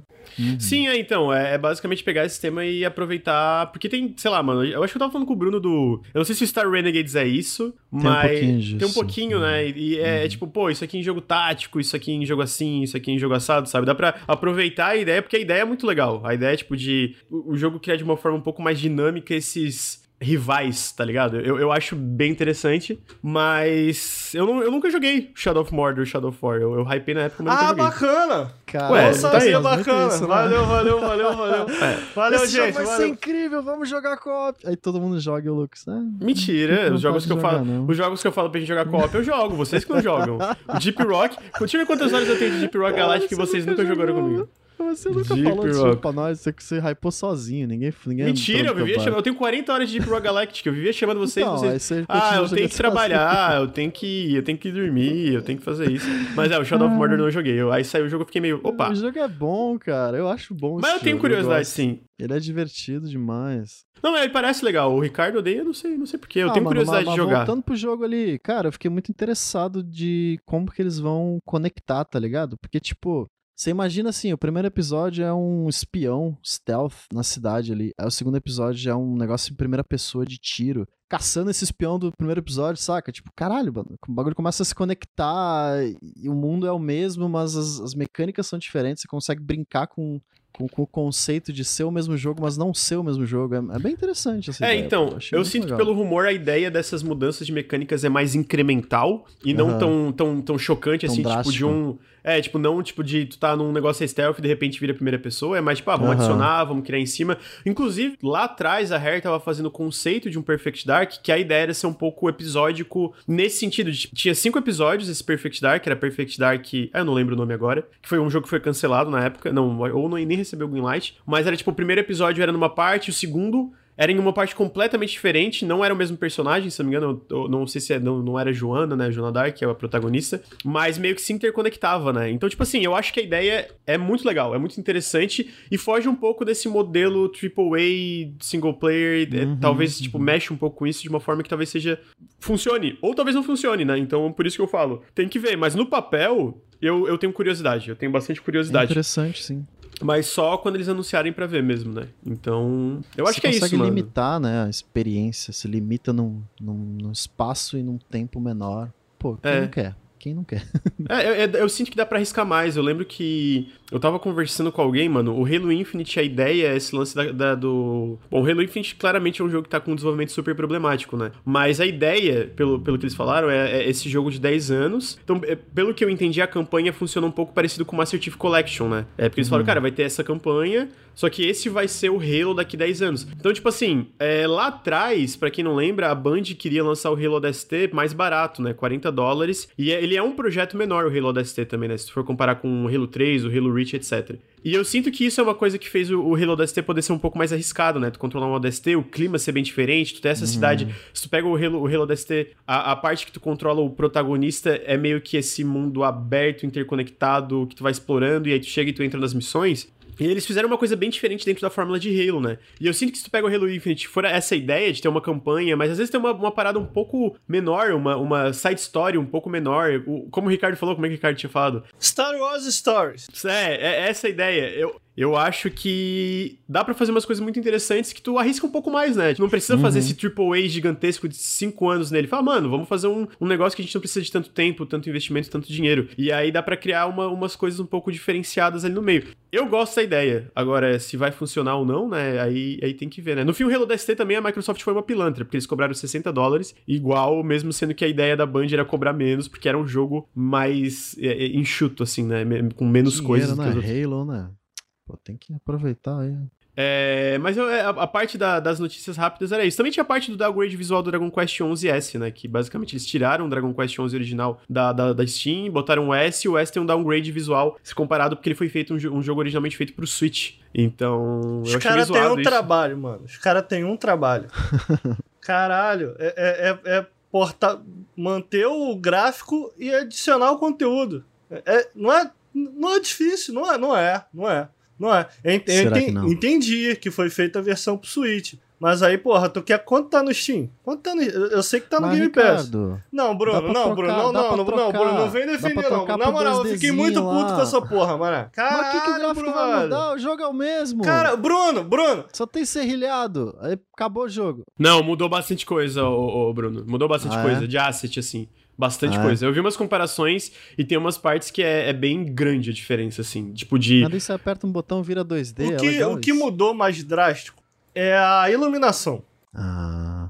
Assim, pra ser sincero, das comparações que eu vi, não é nada absurdo, porque eu comentei isso no Twitter e o pessoal falou: Nossa, não sabia, ah, nossa, brochei e tal. Não é um super downgrade, mas é um downgrade. E tipo, porra, isso é muito decepcionante. Primeiro porque a Square Enix, como o Lucas falou, decidiu tirar o jogo original, né?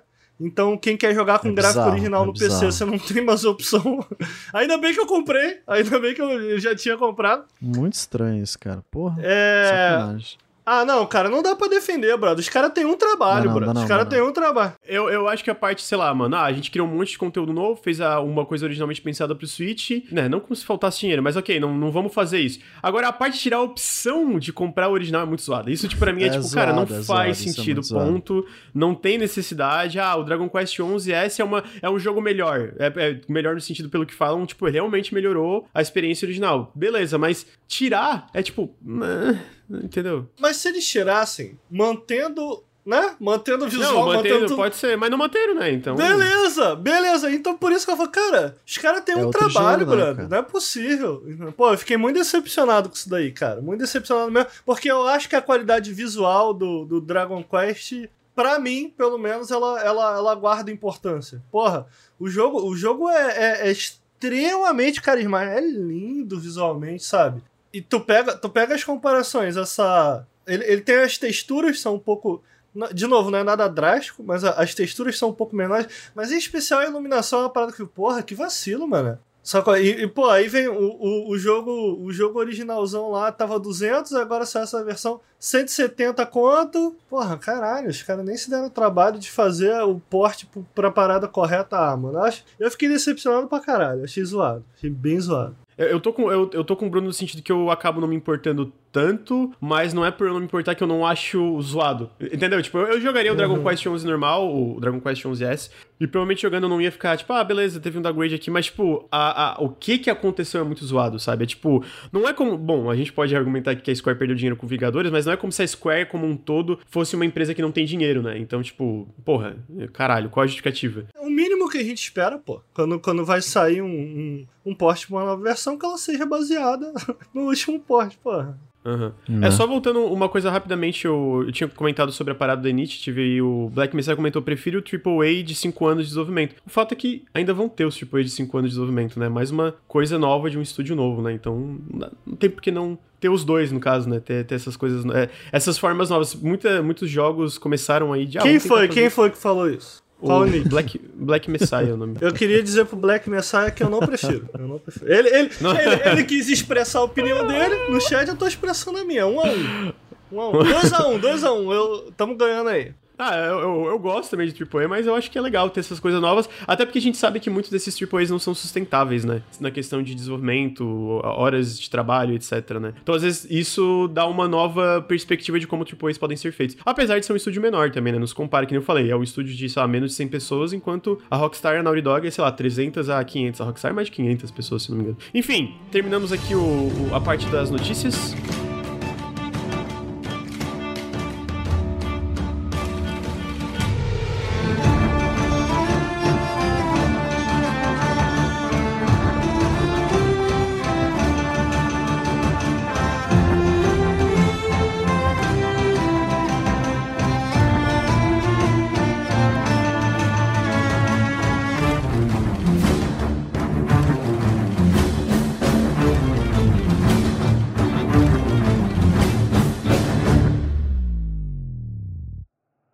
Notícia. Tem uma notícia, Ricardo.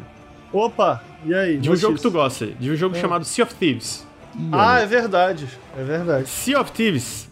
A gente vai entrar para falar da, da, que o Sea of Thieves vai receber várias mudanças e a gente vai entrar para falar dele para depois falar sobre jogos como serviço no geral, essa coisa que tem essa, esse estigma uh, em cima. Então, basicamente, eles anunciaram o último é, é, diário de desenvolvedor. Eles falaram de mudanças que eles estão fazendo no Sea of Thieves, mudanças bem drásticas, bem grandes. Ah, basicamente, primeiro eles falaram uma coisa legal, que o jogo, só em 2020 tiveram 11 milhões de pessoas que jogaram, 11 milhões de jogadores em Sea of Thieves, que foi o maior ano da história do jogo, ou seja, 2018 eles tiveram um ano, 2019 foi maior e 2020 foi maior ainda. Muito por causa do lançamento do Steam, né, que daí também eles falaram que a, a Ásia é uma grande parte dessa nova, desse novo dessa nova quantidade de jogadores. Hoje também tá 50-50 de jogadores no PC e no Xbox, então tá mais bem distribuído. E o PC tem tá muito bem. Não tem ou não? Tem, tem crossplay. Se tu joga no PC, tu pode jogar com quem joga no Xbox. Pode desativar a opção de crossplay também, se não me engano, mas tem um crossplay. Eles falaram um pouco de, disso, eles, eles falaram um pouco dos números, né? Mas eles também falaram do futuro do jogo. É, uma das coisas que eles falaram é que eles vão parar de atualizar o modo arena. Eles não vão mais focar no modo arena, vão focar 100% Eita. no modo aventura. Porque eles viram que basicamente o que boa parte das pessoas jogam no Sea of Thieves é o modo aventura. Não vão, tipo, deletar o modo arena nem nada, mas o foco vai ser no modo aventura daqui pra frente, vai ser 100% nisso, pra eles poderem dedicar mais recursos ao modo de aventura, né, que é o principal do Sea of Thieves. Que é a parte mais legal, Com certeza, que daí mistura o PVP, mistura o PVE, né, que eu acho que a, a parada do Sea of Thieves legal tá ali, né, essa, essa mistura uhum. de tudo. Uh, e eles falaram também que vão mudar a forma como o jogo é atualizado. Antes eles estavam com essas atualizações mensais, faz um tempo, já acho que 2020 inteiro quase foram essas atualizações mensais. Agora vão ser atualizações trimestrais e cada atualização vai ser uma temporada. Então no começo, em janeiro, vai ser essa primeira temporada do Sea of Thieves. Quando chegar essa primeira temporada, vai ser um, um, um update de conteúdo bem grande. Falam que vão ter novas mecânicas, novos, novas coisas a se fazer para introduzir essa temporada.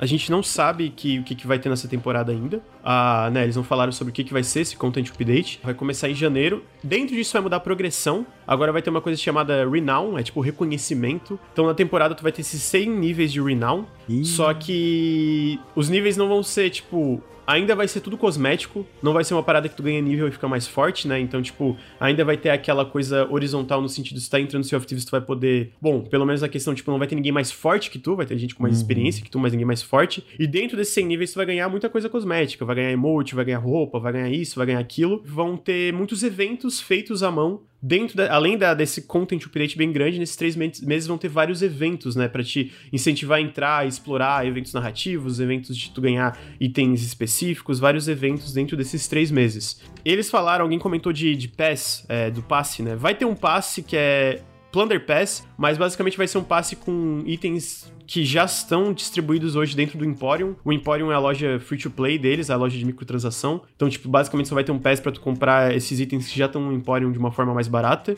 Vão ter, né, centenas de recompensas cosméticas dentro desse sistema de Renown, desse novo sistema de temporada. E também, dentro disso, o que, que eles falaram que vai ter uma nova voyage nesse primeiro, em janeiro, uma das coisas que eles falaram é que vai ter uma nova voyage no jogo, que é uma voyage onde tu é um detetive, tu tem que juntar pistas para encontrar uma, um carregamento perdido. Então já vai entrar dentro dos outros voyages que a gente tem, né? Os voyages voyages do pessoal lá do, do, dos navios assombrados, os voyages de tu entrar lá, do, do pessoal de ouro, de mercadoria, tem essas várias voyages, vai entrar mais uma parada dentro dos sistemas que moldam essa parte de, de é, dinâmica do Sea of Thieves, né? Foi isso basicamente que a gente recebeu é, de, de novidades, né? Eu achei interessante, eu quero ver, né? Eu sinto que a Rare fez muita coisa legal em relação à atualização do Sea of Thieves. Eu não, eu não fico muito cético em relação a essa mudança. Eu acho que é legal ter um, um, um conteúdo maior e dentro desse conteúdo maior ter essas paradas feitas à mão de, de eventos e a, até o sistema de progressão eu acho interessante, de tu atrás de coisas cosméticas e não mudar a ideia de ser horizontal com outros jogadores, não ser mais forte que ninguém, é tudo cosmético uhum. mesmo, né? Eu acho que até incentiva um pouco mais as pessoas a talvez entrar e jogar, porque tem muito essa reclamação, cara, eu não, não tenho um senso de progressão do Sea of Thieves. Ah, como a gente soluciona isso sem tirar essa, essa parada horizontal entre os jogadores? Eles acharam essa solução, né? De, cara, tem níveis, tem paradas, às vezes até tem títulos pros teus personagens, mas no fim tu não fica mais forte, né? Tu ainda se alguém te dá uma espadada, é, é, é, a mesma coisa ali, né? Eles falaram que 2020 vai ser um ano bem grande pra Sea of Thieves. É, 2021, desculpa, vai ser um ano bem grande pra Sea of Thieves, que vão ter muitas mudanças, talvez muitas adições bem grandes pro jogo. E nisso eu acho que a gente pode falar que no começo, no lançamento do Sea of Thieves foi um pouco problemático, né? Pô, eles cobravam 60 dólares, era um jogo meio. Tinha muita coisa ali, né? Tinha um fundamento, uma base muito boa, mas era um pouco cru em alguns sentidos. Faltavam coisas, né? A gente tem, o Ricardo tem um vídeo sobre isso e a gente tem um podcast sobre isso também, né? Mas eu acho que, no geral, especialmente com o Game Pass, né? Porque às vezes quem pagou talvez seja um pouco mais frustrante, mas no geral ele foi um jogo que amadureceu muito bem, né? Hoje ele tem uma comunidade muito ativa, uma comunidade que gosta muito do jogo. A gente vê que, pô, 2020 foi o ano mais forte do jogo, o ano mais ativo do Sea of Thieves, e tem uma razão por isso, né? Eu acho, eu sinto que eles é, foram desenvolvendo junto com a comunidade de uma forma muito boa. É, primeiro eu queria saber a opinião de vocês dois sobre essas paradas de temporada, de temporadas e as mudanças, para depois a gente entrar numa ideia de jogos como serviço no geral. Jogos, às vezes, que são bem. A, a, usam bem essa dinâmica de jogos como serviço Sea of Thieves, mesmo com lançamento problemático, e às vezes jogos que usam mal e todo o estigma que tem ao redor deles, né? Mas talvez vocês começando, o que, que vocês acharam desse lance de temporada? Eles já tinham meio que um sistema de progressão ali nas entregas que você fazia, né? Dos tesouros e tal. Então ele. Eu sinto que ele tinha um pouquinho essa mas não não interno no jogo, tipo, era só algo te incentivava de certa forma. Eu lembro que muita gente reclamou disso, eu acho bobeira, acho que o jogo não precisa, o jogo não precisa ter um tutorial. Eu acho que ele te coloca nesse jogo, tipo, meio que. Ele tem um tutorial hoje, né? Se tu começa a jogar Sea of Thieves, sim, eles adicionaram sim. uma, tipo, uma ilha que tu vai até o Sea of Thieves, assim, né? Enfim. Aham. Uhum. É, mas esse, ele meio que abraça essa, essa comunidade. Ó, oh, meu, entra com teus amigos, descobre como é que funciona isso. Se alguém já jogou, ele vai te passar. Você meio que vai aprendendo com os outros jogadores. E essa é a progressão natural dele, de certa forma, né? Você descobrir esse, esse mundo e essas mecânicas e essa ideia toda junto com seus amigos e tipo, eu acho que a experiência essencial de Sea of Thieves é essa, né? Eu acho que a gente jogou, a gente, a gente jogou e sentiu isso jogando juntos. Jogar sozinho já não é a mesma coisa, enfim. Mas os updates já foram bons até agora. Eu acho que eles têm fazendo um trabalho incrível e isso resultou né, nos números de jogadores que a gente vê hoje. E a gente falava muito no começo: ah, Sea of Thieves é meio cru, mas ele tem muito potencial para ser algo que a gente quer de um jogo de pirata. A gente conversava muito sobre isso. E eu acho que eles entenderam e eles ouviram a comunidade muito bem. E, e o jogo meio que cresceu dessa voz da comunidade. Avançou na direção certa, né? Porque eles Isso, podiam avançar é. para muitos lados esse jogo, cara. É, eles podiam ser forçados, eles podiam cobrar coisas, eles podiam né, alimentar uma ideia que não era core do jogo inicial ali. E eu acho que eles ouviram muito bem a comunidade, o jogo se expandiu. Cara, quem, quem jogou na época e achou chato, dá uma chance hoje, sabe? Dá uma chance que eu acho que chama teus amigos e joga, que eu acho que você vai se surpreender com esse é, jogo. Essa informação é, é, é, importante. Dá uma chance não sozinho. É, cara, não dá. É, eu, eu, eu não dá pra não é um sozinho. jogo pra jogar sozinho. Não dá né? pra jogar sozinho. Ele não cara. é um jogo feito pra jogar sozinho, cara. Não, não dá. E, e, é, é, sobre comunidade, é sobre jogar junto. É, e essa afirmação é foda. Ontem mesmo o Lucas tava fazendo live, ele tava conversando com o pessoal do chat. Eu não sei o que surgiu, mas o Lucas falou assim: ah, mas em co-op tudo é melhor, né? Tipo, meio que, ah, não vale, em co-op tudo é melhor, mas eu sinto que. Ah, não, não, é verdade. Não, é que é Dark Souls 2, eu tava falando Dark Souls 2, alguém falou, é, co-op tudo é melhor, né? Não, mas você tem razão, tem essa questão, entendeu? Tipo, sei lá, muita gente não gosta de Borderlands. E aí, geralmente a galera fala, ah, não, mas tem que ser co-op e tal. Aí tem uma galera que fala, ah, mas ainda que seja co-op, realmente fica mais divertido, mas eu não gosto do design do jogo, papapá. Uhum eu acho que no, esse não é o caso do Sea of Thieves, sabe? Ele realmente, por design, não é como uh, Borderlands, que você tem uma experiência similar sozinho e em co-op. Só que em co-op você vai enfrentar mais inimigos, né? Vai conversar, uhum. vai planejar táticas e tal, mas dá para você jogar sozinho. As mecânicas são as mesmas. Em Sea of Thieves, se você estiver jogando sozinho, ou se você estiver jogando numa, numa... Como é que eu traduzo crew para português? É... é... Tripulação. Uma tripulação. tripulação de pessoas aleatórias, se você estiver jogando sozinho, você sequer vai ter acesso às mesmas mecânicas de quando uma, você está jogando em é grupo. Isso. Porque você vai ter um barco diferente, etc. E se você está jogando em crew com uma, com uma galera desconhecida, eu acho que vale para dar o teste, mas, cara, você perde a comunicação e ambas as coisas são muito importantes. Safety é o que faz dele tão único, na real. Então, quando eu digo que ele podia crescer para muitos lados, é tipo, no meu vídeo, inclusive, que o Lucas citou, eu falo sobre um pouco sobre isso, sobre o potencial que o jogo tinha. Que ele estava sendo no lançamento, eu acho que tinha razão, existia alguma razão por trás disso. Eu, eu fico um pouco incomodado com quanto esses jogos é foda. Eu, por um lado, eu fico incomodado, por outro eu entendo, porque custa dinheiro, né? é, então a galera fica meio, porra, como assim paguei tanto e o jogo não tem tanto conteúdo? Eu, o que eu fico meio incomodado são esses meio linchamentos que acontecem às vezes em certos uhum. jogos, sacou? Então eu penso em Battlefront, que, cara, realmente cometeu absurdos, mas tu, tu vê o Battlefront hoje, pô, eu joguei recentemente o 2, e cara, consertaram, o jogo tá legal, mas você fala dele hoje, eu digo hoje. Não, esse jogo aí, caralho, hoje, hoje o jogo tá maneiro, cara, eu juro. Não, porque não sei o que. Eu falo do Unity, por exemplo. Realmente, cara, no lançamento, teve todo aquele rolê Anthem também, teve todo aquele rolê e tal. Mas aí a, a, ele fica tão. A, toda a conversa gira tão ao redor dos problemas que a gente sequer é capaz de olhar o que eles fazem minimamente certo, minimamente bom. É o caso do Anthem, por exemplo. Que eu joguei muito tempo, cara. Acho que é um jogo cheio de problemas, um jogo ultra quebrado. Mas eu joguei, bro. Tem, tem coisas ali que eu acho interessante. Assim como o Sea of Thieves e o Unity, que é um jogo que eu acho que tem coisas interessantes. No Man's Sky. No Man's Sky, No Man's Sky. Então, o, o que eu tô querendo dizer não é que, porra, cara, esses jogos são bons, eles lançaram bons. Não tô querendo fazer um revisionismo aqui. O meu rolê é, tipo, essa, essas controvérsias acontecem eu acho triste porque toda a, a, conversa ao redor do jogo fica presa, entendeu? Ficar preso. Uhum. É um pouco estigmatizado, né? Tem essa coisa. Ah, isso. É. E, e, é foda, que daí isso eu quero uma coisa que eu entrar. É porque tem muito jogo que a galera ama que também é jogo como serviço. Só que a galera não chama de jogo como serviço, ou, ou qualquer coisa seja isso hoje, né? Porque exatamente tem esses outros jogos que ficaram super estigmatizados por razões válidas, eu concordo, tu falou do Battlefront e tal. Mas aí fica muito ao redor disso. Às vezes não, a gente não pode falar sobre que a galera, pô, tu gosta dessa merda aí? Fala, pô, Sim. ué, caralho. Ah, o, o Sabino até comentou ontem continua uma bosta. Realmente, ontem continua uma bosta. Que eu tô querendo dizer é que eu mesmo, eu lá atrás, cara, quando eu joguei, eu gosto de muitas coisas. Eu acho o controle de Anthem, a maneira com. Não quero ficar falando de Anthem aqui, mas controlar o personagem é muito gostoso. Você tem o Homem de Ferro no Avengers novo, porra, eles deviam ter passado mais horas jogando Anthem para fazer o Homem é. de Ferro no jogo. Cara, é muito bem animado, é muito gostoso de controlar. E, e, é um dos motivos pelo qual eu, eu nem lembro quantas horas mais eu passei com esse jogo. Uns 50 horas, nem é, lembro. É, foi umas 50, eu lembro. Ficou muito marcado na minha mente. Caralho, tipo, caralho, coragem, mano. Eu gostava de controlar o personagem, cara. Eu achava maneiro. Uhum. E, o, e o. Voar por, bom mesmo. Por ser um jogo que, que, em que você pode voar livremente, eu gosto muito da geografia do cenário, assim, tipo, a escala das coisas, né? É, a gente geralmente tem videogames exatamente porque você tem que ser capaz de, sei lá, imagina um Zelda que você tem montanhas grandes, mas elas nem são tão grandes assim. De repente tu pega um jogo, cara, em que a escala é absurda, sabe? As paradas são gigantescas mesmo, porque tu, tu voa, entendeu? Então tem coisas ali que, que eu acho interessante no, no Anthem. Mano, isso não faz dele um jogo melhor, um jogo bom. É, é realmente, porra, o jogo saiu lamentável e é ruim.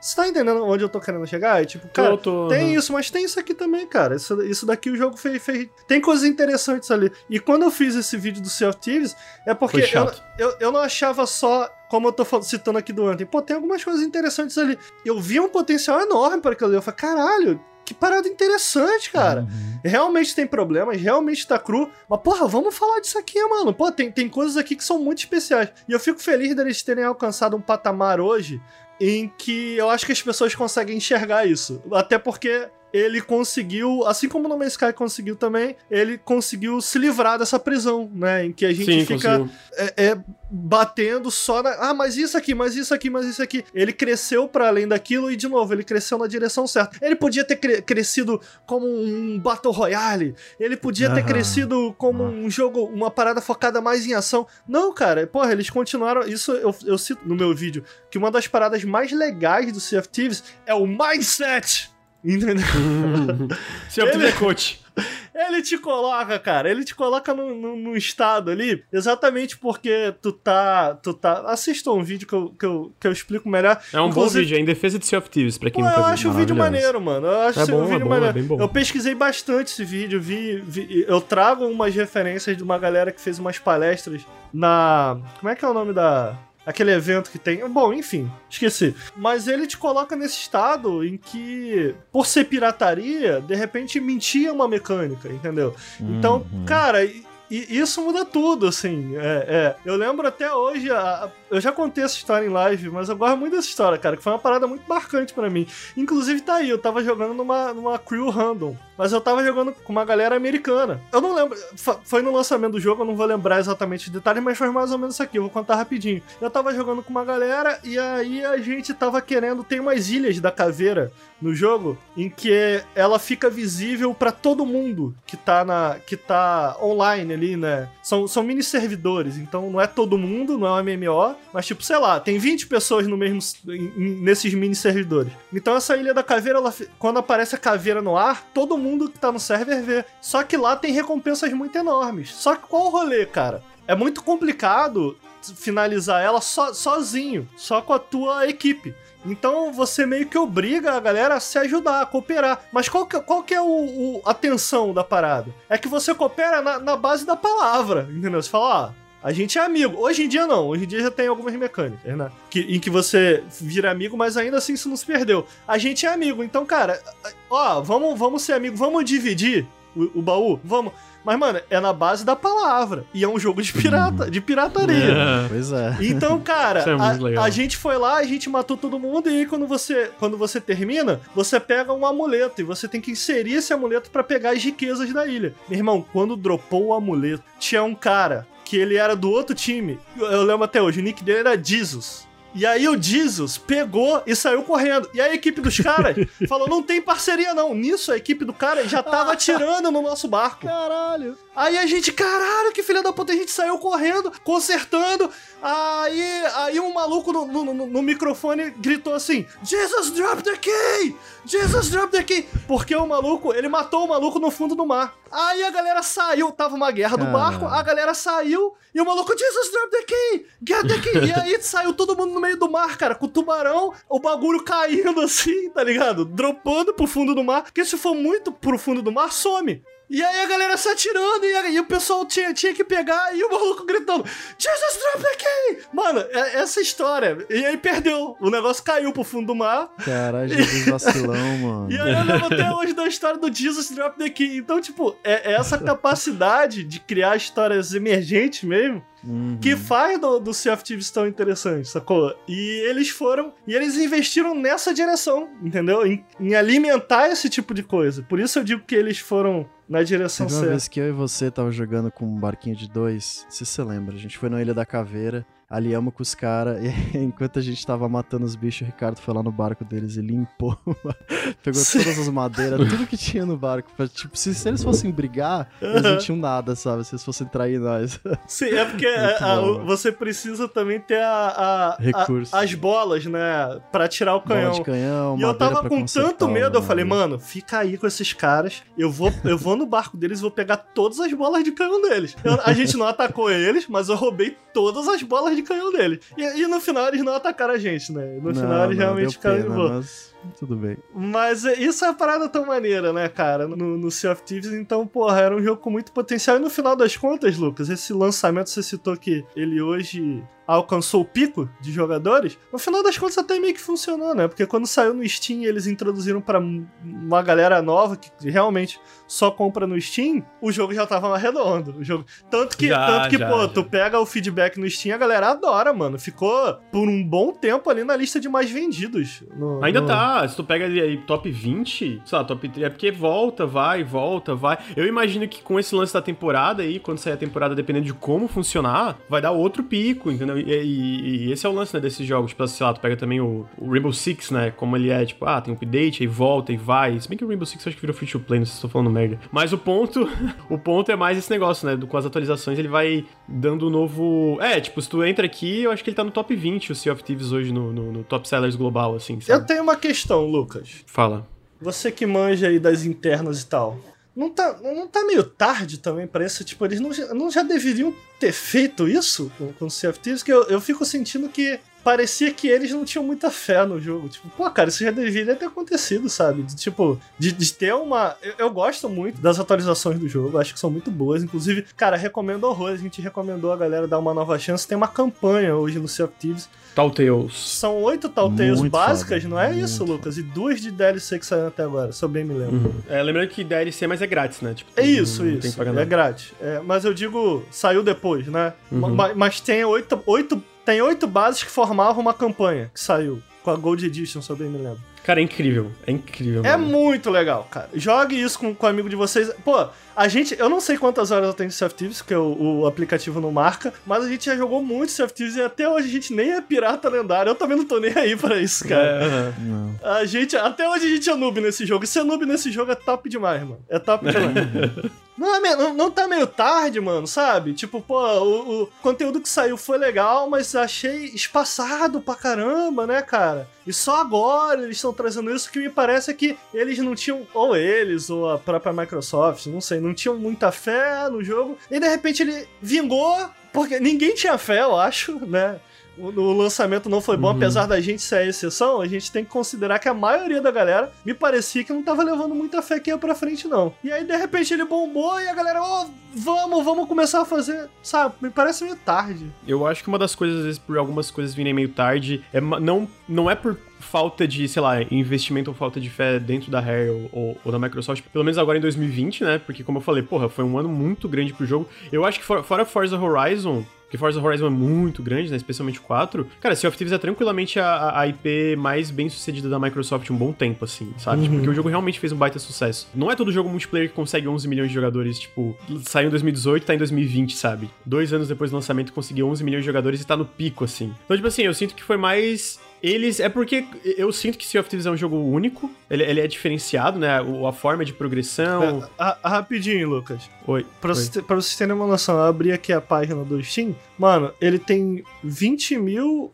e sem análise, ele tem 95% da, das análises são positivas, extremamente positivas. Você vê, 20 né? mil recente, né? 20 mil recente, porque o. Oh, desculpa, eu tava vendo a, a recente. É. é. é 59 mil, 90%, muito positivas. Você vê, a galera realmente curtiu essa, essa nova versão, né? Sim, e, e, tipo assim, eu sinto que é mais, tipo, cara, eles foram tentando, e tu vê que eles foram tentando. Porque lá no começo eram atualizações grandes a um pouco mais espaçadas. E aí, 2019 eles mudaram um pouco, aí 2020 foi essas atualizações mensais. Todo mês tinha atualização. Ah, nem todas eram tão grandes, mas todo mês tinha atualização. Alguma coisa, evento, isso, aquilo. Aí agora em 2021 eles mudaram de novo. Ó, cara, não, a gente teve uma nova ideia, a gente acha que pelo que a gente tá jogando, a gente vai dropar o modo arena, não tem que dar recurso pra isso aqui, focar 100% na aventura e botar esse negócio de temporada, vai ter conteúdo, isso, isso, isso, aquilo. Eu sinto que é mais eles aprendendo junto com o jogo, sabe? Junto com a comunidade, do que necessariamente uma uhum. falta de fé. Porque lá atrás realmente teve muito problema, mas ele foi, tipo, na história da Rare, ele foi o maior sucesso da Rare, pelo menos nos Estados Unidos, ele foi o maior sucesso de, de, de vendas do lançamento da história da Rare. Inteira, assim. Desde a da fundação do estúdio, ele foi o maior lançamento, assim, da, da história do estúdio, né? Uh, eu sinto que é, é, o que a gente falou lá atrás, lá no começo, quando a gente falava sobre Sea of Thieves, eu, eu, falava, mano, eu tenho medo da, da Microsoft dropar esse jogo, né? Porque eles faziam muito isso, eles dropavam vários projetos, porque tinha esse problema de investimento interno dentro da Microsoft, um monte de coisa, né?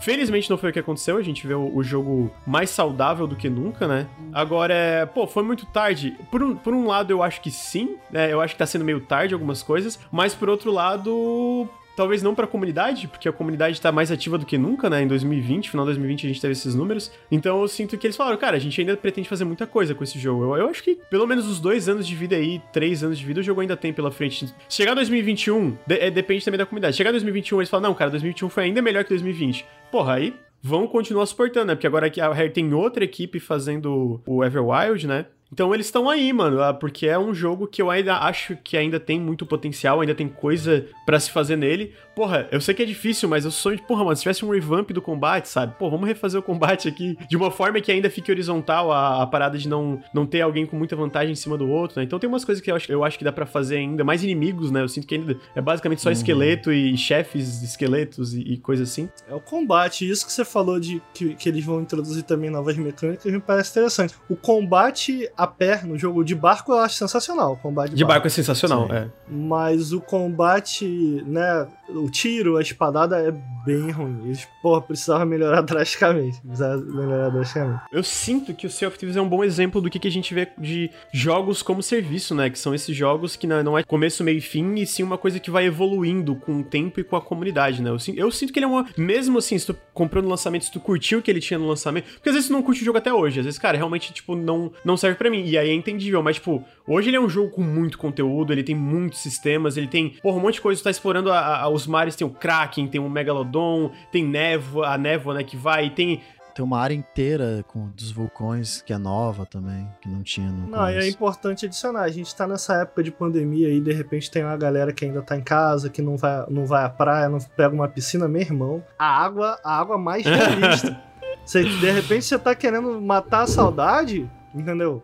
Liga aí no of Thieves. A água desse jogo é, é, perfeita. É perfeita, é muito linda, mano. Eu sinto no sentido que eu falo que ele é um, um jogo como serviço feito certo, da forma certa, é porque de fato ele não seria o que ele é, ele não seria como ele é, sem a comunidade guiando hum. um pouco disso, né? Do, dos números internos que ele tinha a Rare olhando, ah, cara, isso aqui tá dando certo, isso aqui não tá dando certo. E eu falei, estão dropando o modo arena agora, porque eu sinto que é uma coisa que talvez não tá dando tão certo. E eu sinto que é, foi isso, a gente jogou uma vez no lançamento, eu nunca mais entrei no modo arena do jogo. É, não. E eu sinto que é uma coisa, tipo, é um jogo como serviço feito de forma positiva. É uma coisa legal, tipo, genuinamente legal. É tipo, porra, mano, isso aqui não tem uma coisa que nem Sea of Thieves hoje. Não tem um jogo parecido com Sea of Thieves, sabe? Não, não tem nada que nem Sea of Thieves hoje dentro de jogos, assim. Ah, ele é até um pouco. Ele, é, ele é meio inovador, assim, da forma que ele faz. E aí eu sinto que é, isso é um pouco do. De, das vezes eu, eu, entendo o estigma que jogos como serviço têm, mas ao mesmo tempo eu sinto cara, jogos como Sea of Thieves mostram que é um modelo que dá para fazer uma coisa muito legal, né? Eu cito Sea of Thieves, mas também tem o No Man's Sky, que teve um lançamento problemático, mas hoje ele tem uma comunidade super ativa. 2020 também foi o maior ano do jogo. E ele tem uma parada muito particular ali dele, né? O, seu, o No Man's Sky é uma parada bem própria, bem. Ele tem uma, aquela comunidade ao redor dele, porque eles fazem umas coisas pra comunidade que funciona muito bem, né?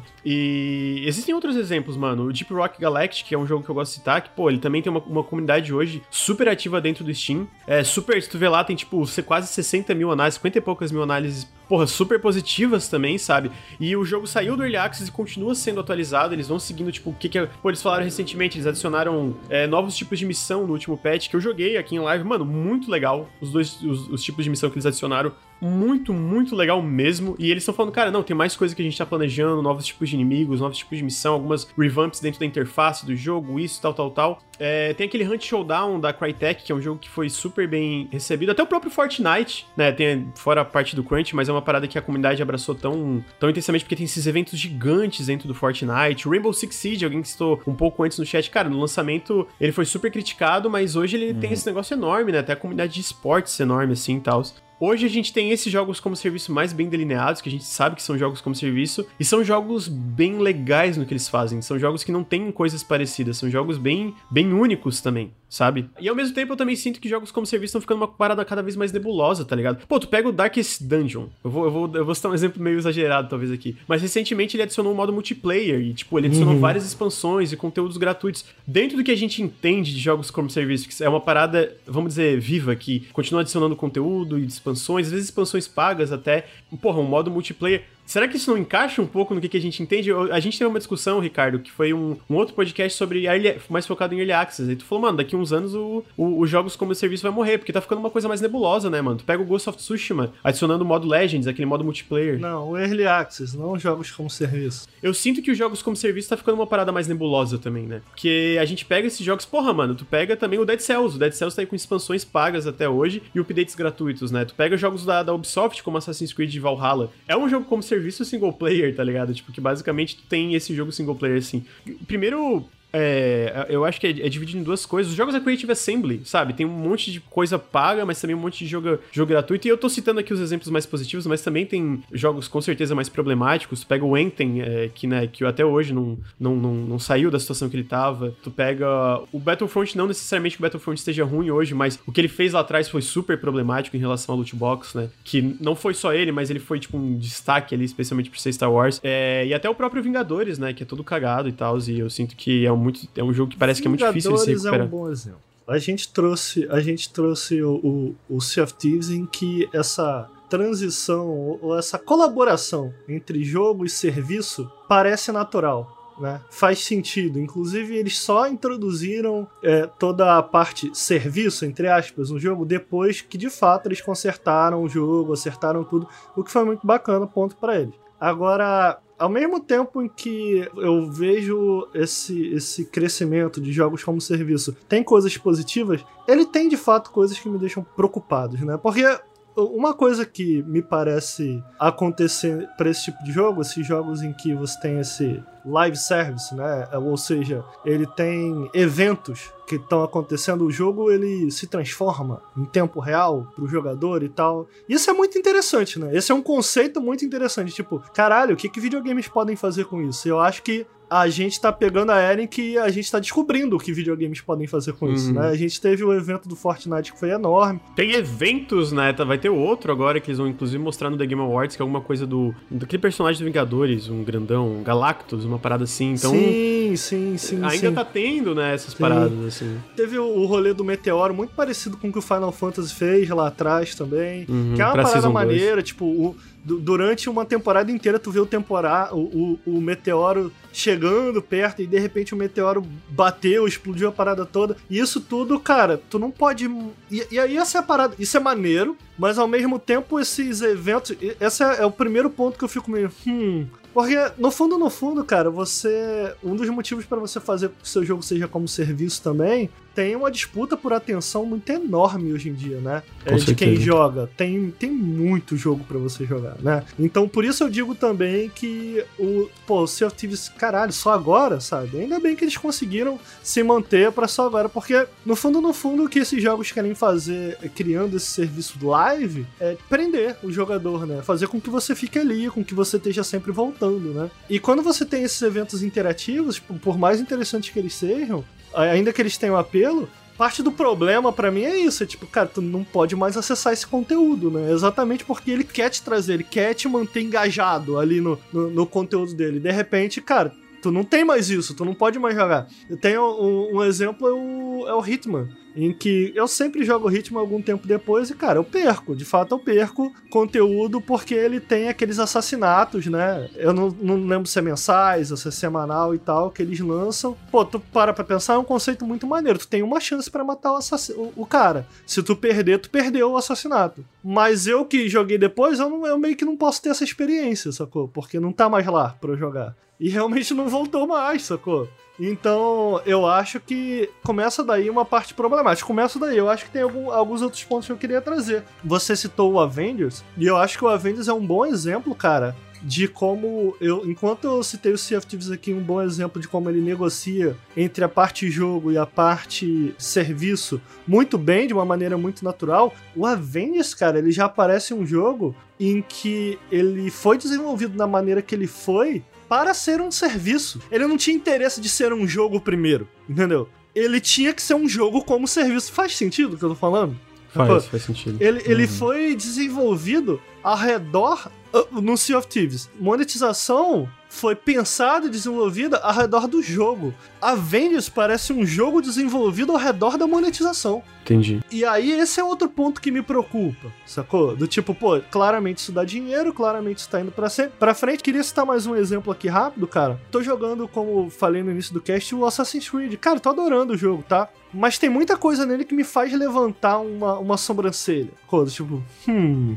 Porque o jogo, por exemplo, o Valhalla você pode comprar o mapa do jogo, entendeu? E aí, ao invés de você ir lá explorando, você compra o mapa. Você pode. Você tem uma. Tanto no Odyssey quanto no Valhalla, no Odyssey você tem que upar o teu navio, né? E no Valhalla você tem que upar a tua comunidade ali, né? Ela vai crescendo. Uhum. E aí que ocorre o rolê, cara, nos dois casos, para você upar essa comunidade, para você upar esse navio, muitas vezes ela exige que você faça tarefas repetitivas. No caso do Valhalla, você tem que fazer raid. Então você faz raid para lá, raid para cá, etc. No caso do Odyssey, você tem que invadir mais acampamentos de bandidos e inimigos e tal para coletar madeira, para roubar madeira deles e tal. E aí qual que é o rolê, cara? Tu pode comprar isso dentro do jogo. Só que, cara, você precisa Mano, você precisa de bastante coisa. Para mim, cara, que gosto de explorar, não tenho tanto problema com isso, apesar de não tá evitando pegar todos os pontinhos do mapa, eu vou evoluindo aos poucos,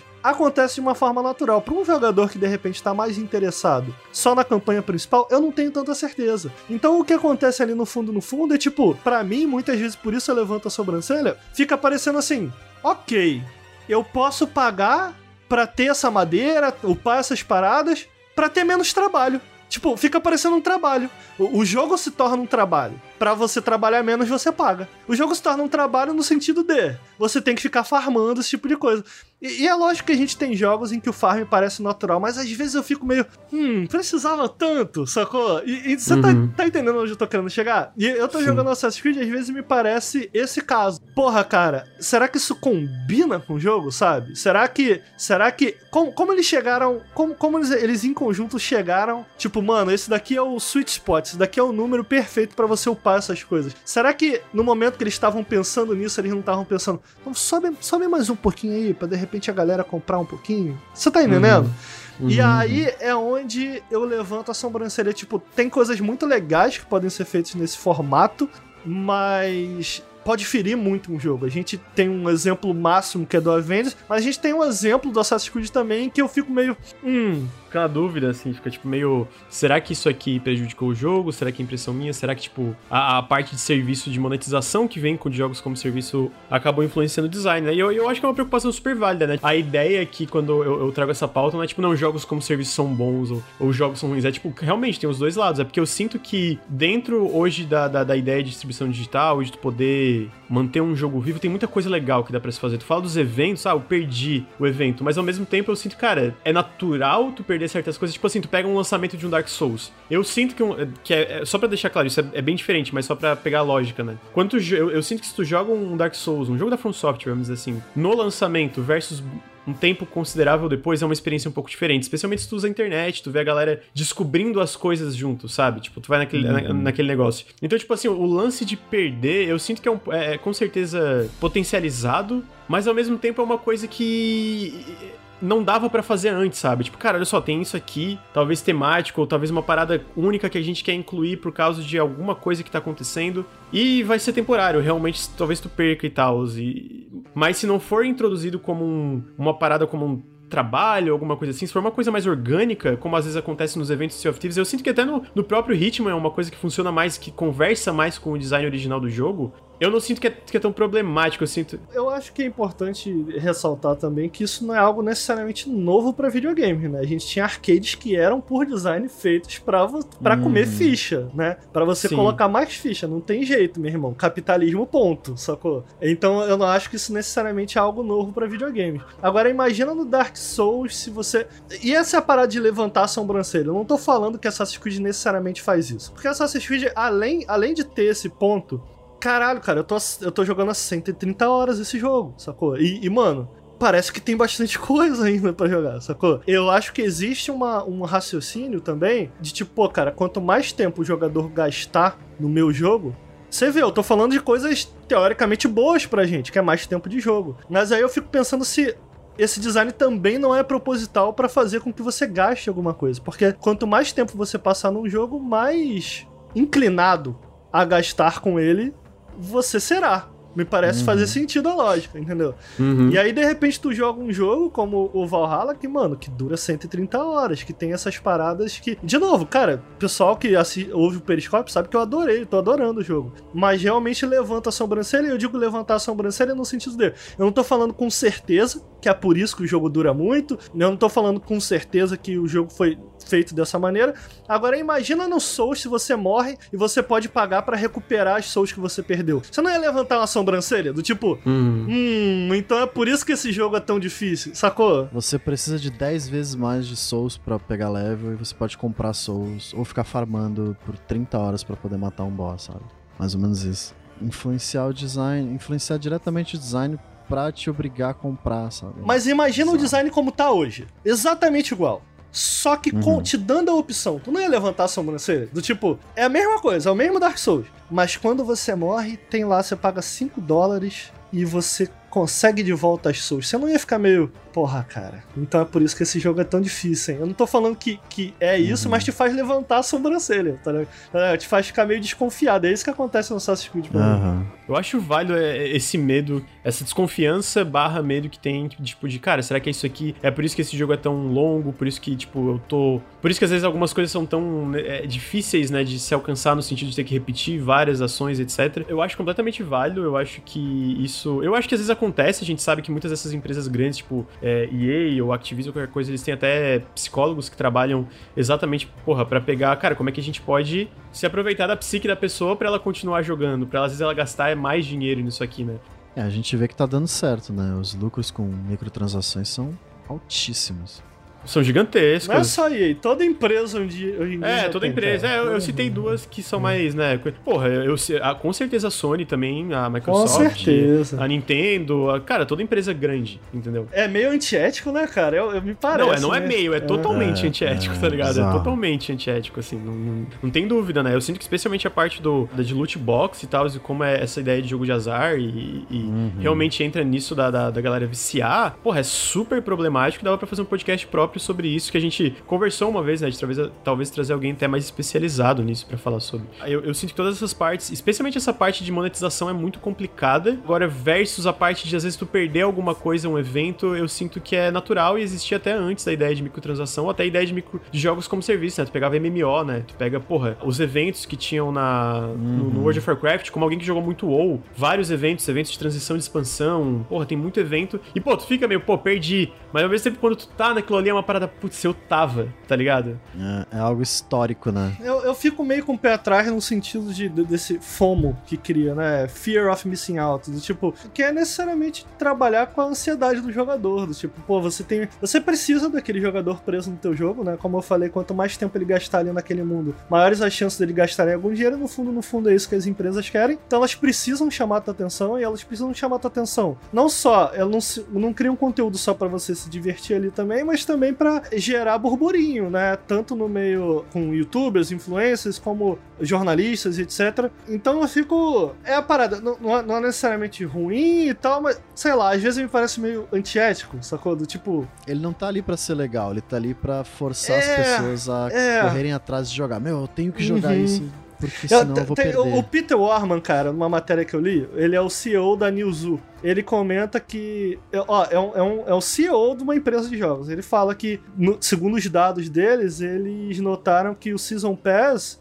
não é só uma forma de entregar conteúdo, né? Então você imagina, sei lá, o, o. Como é que é o nome desse joguinho da Devolver aí novo? Que tem a, as Seasons, o Fall Guys. Fall Guys entrega de graça. Ele, ele comentou que ao fazer o Season Pass pago, esse investimento inicial prende e mantém o jogo mais engajado no, no longo tempo porque ele gastou dinheiro. Ele falou que são dados que a empresa dele tem que eles perceberam isso. Então quer dizer, é, a gente começa a bater na, não é necessariamente errado, a gente começa a bater na parte do, do antiético, Não sei se faz uhum. sentido. Eu, eu sinto que essa parte de Season Pass e, e isso é, é bem mais Eu, eu concordo, é tipo, é, tem muita coisa ali antiética e tem muita coisa que entra no, no FOMO, mas ao mesmo tempo, qualquer evento que tu vai fazer, mesmo, lá, às vezes é um jogo pequeno, um jogo indie, qualquer coisa, de forma gratuita, tipo, que a gente falou, o Fall Guys e a Season Pass são gratuitas, as próprias Seasons do, do Sea of Thieves também vão ser gratuitas, né, citando o, o Sea of Thieves como exemplo, não vai ser nada pago. É, WoW, World of Warcraft, que nem eu falei, cara, tem essa transição entre expansões, tem eventos de transição, e ao mesmo tempo que com certeza de, desperta esse negócio do FOMO e, e da, da, da, ansiedade, é uma coisa que eu sinto que conversa naturalmente com o design do jogo, sabe? Tipo, uhum. não, eu, é, tem casos que eu sinto que é muito mais, tipo, realmente parece que é uma parada pra te puxar e tirar o teu dinheiro e, fazer tu querer investir, mas tem certas paradas que é mais natural, tipo, para mim é, pode ser por eu jogar o Wolf, eu joguei o WoW desde o Burning Crusade, não joguei a nova expansão ainda, mas joguei basicamente todas desde o do Burning Crusade, né? É uma parada natural tá ligado? É uma parada que, tipo, cara, não, eu, eu não sinto que nesses casos, alguns desses casos, eu sinto que alguns desses casos é problemático e é, entra nisso de realmente ser uma parada que é para puxar, pra ser parada, essa parada engajante de uma forma que é um pouco tóxico, mas eu sinto que alguns são, cara, eventos, eventos que funcionam bem com a dinâmica do jogo ser online ou não ser online necessariamente, e aí eu fico, qual é a solução de não ter o FOMO, né? Porque um evento de transição de expansão do WoW, com certeza vai ter isso. Um evento, às vezes, de uma season nova em um jogo, sei lá, Sea of Thieves ou, ou Fall Guys ou qualquer coisa, com certeza vai ter ter isso. Às vezes até um, um jogo single player de, cara, querer fazer a pre-order por causa da campanha de marketing que fizeram em relação ao redor do lançamento do jogo, né? Então é um pouco. Tem os jogos que entram bem nessa linha do antiético e tem umas paradas que funciona, conversa bem mais naturalmente com o design uhum. do jogo, né? Solução tem, mas realmente é diferente, vai ser diferente, né? A, a experiência compartilhada do evento é, é única, né? É, é diferente uhum. de você, de repente, colocar, sei lá, uma solução. Coloca depois o evento como parte de uma quest, sacou? Em uhum. que você, no momento, todo mundo que tá fazendo a quest se junta naquele mundo alterado. Tem soluções, tem soluções. Agora, não é a mesma coisa. Não é a mesma coisa, de fato, não é a mesma coisa. Mas o meu ponto é isso, tipo, tanto que eu elogio. Eu acho eu acho bacana. O evento lá do, do Fortnite, essas paradas foram, pô, foram todas muito legais. Mas outro dia mesmo eu tava conversando com meu sobrinho. Não jogo Fortnite, tá? Pra deixar claro. Mas meu sobrinho tá meio viciadinho nessa porra, joga isso o dia inteiro. Ele, pelo menos, me disse que o mapa de Fortnite meio que mudou pra sempre. Tipo, não Sim. tem. Tinha coisas que, cara, mudaram pra sempre. E, sacou? E aí é onde eu fico, porra, caralho. tipo, tu, tu, não tem mais como, entendeu? É lógico que pro Fortnite foda-se, né? Porque é um, é um. Tanto faz. Mas eu digo, essa trend que tá pouco a pouco chegando até mesmo para jogos single player, como foi o caso aqui que eu citei do Assassin's Creed, ao mesmo tempo que é legal, ela me preocupa um pouco. Né? A, gente, a gente tende a temer tudo que a gente desconhece, a gente não, né, não sabe. Então, a, a gente tá, tá entrando no desconhecido. E ao mesmo tempo que isso é porra, isso é maneiro, caralho, o que, que videogames podem fazer com isso? Uhum. Eu não tô uhum. querendo falar que o negócio é ruim, entendeu? Que o game, jogo como serviço é ruim, eu tô querendo dar um ponto. Eu acho que tem muitas coisas legais a serem exploradas, que foram exploradas e que podem ser exploradas nesse sentido. Mas também tem problemáticas ao redor. É, o WoW é um jogo que, se você joga hoje, cara, ele é um jogo completamente diferente do WoW de 2004 Sim. até 2000. É, eles lançaram a Classic agora. Existe, né? É, o Legacy WoW, né? Que os fãs estavam meio que criando servidores fakes lá para jogar o Legacy e agora eles lançaram oficialmente. É outro jogo. É Mas sabe o que eu diferente. acho zoado mesmo, Bruno? Sabe o que eu acho zoado? O quê? A gente tá falando de antiético. Quando tu pode comprar o jogo pra ter dias antes. Cara, isso é muito escroto. É muito mexer com a galera que tá com ansiedade e tal. Tipo, uhum. Tipo, pô, paga aqui tu três dias antes. Às vezes é três, dois dias. E tipo, depois que tu comprou, tu só se acha bobo. Tu, porra, sou bobão, é, né? Só se acha idiota. Cara, isso é e muito escroto. verdade escroto. é que não, você não tá recebendo antes, os outros estão recebendo depois. Né? Isso é muito escroto, cara. Todo isso mundo é... tá recebendo dois dias depois. Mas é isso, né, cara? A galera quer. A, a, empresa quer ganhar dinheiro, não tem jeito, mano. Não tem jeito. Acho que é por isso que, que me deixa meio puto, cara. Eu fico meio puto. Eu admito que eu fico meio puto quando. Porra, rolou a CCXP aí agora e tava lá. O Guilherme Dias, inclusive, entrevistou lá o Ed Boon, né? O que é, porra, muito maneiro. Mas aí começa esses papinhos no, no, do Ed Boon e tal, e da maioria dessa galera que trabalha, que é meio que não tem jeito, é meio que vai na direção do marketing. Porra, a galera aqui, a galera que ama fazer isso, ama de nada, mano. O maluco só tá trabalhando lá, mano. Deixa o maluco trabalhar. É lógico que tem gente que ama o projeto, tá super engajado no projeto e tal. Ah, no fundo, no fundo, cara, o bagulho tá ali dinheiro, pra, pra fazer né? dinheiro mesmo. Dinheiro. A galera ama o que tá Mortal Kombat 11, já. É nem o 11, tanto, gente. nem Só tanto. dá pra ganhar dinheiro. O amor já passou lá no 3. o amor ficou lá no 3. Não, e essas empresas têm uma rotatividade enorme de funcionário. É lógico que tem um, um rosto como o do Ed Boon que tá sempre lá, né? Tá no topo, mas, cara, a rotatividade na, na, na base da, de quem faz mesmo, de quem produz, é enorme, cara. Aí vem com esse papinho, não, o pessoal que ama, ama nada, mano. Ama nada. A galera tem que ganhar dinheiro, tem que botar comida na mesa, mano. Porra. Eu amo editar vídeo, ô Lucas. Eu amo editar vídeo. Porra, que bom que é uma tarefa que eu faço no meu dia a dia que não é horrendo. Mas, porra, eu edito vídeo. Se, se Deus me desse a oportunidade aí de só jogar Assassin's Creed, eu topava. Eu topava. Mas. Pois é, né? É mais fácil. Por mais que o cara ama o trabalho, pô, jogar videogame é mais legal. E até quando eu, quando eu trabalhava com videogame, eu já tava de saco cheio também. Eu quero, eu quero jogar no, no- no meu canto, entendeu? Sem ninguém pra me encher o saco. Sem de-? Quando eu tava trabalhando com isso também, era o saco. Inclusive, acabou de sair uma matéria, esqueci de onde, acabou de sair falando sobre. Muito interessante. Porra, queria achar, mano. É, não li ainda, mas o texto já me chamou a atenção. Falando sobre a galera que tá fazendo review de Cyberpunk, né? O tempo curto, Nossa, ah, mano, embargo é a pior coisa. o embargo, é, pô, imagina Puta um jogo como. Cyberpunk. E tu para pra pensar, outro dia um maluco tava falando comigo no Twitter e eu falo, mano, como que eu vou discordar desse cara, sacou? Que ele falou assim, por isso que eu não ouço. É, Porque realmente, cara, me parece ser, me parece ser uma...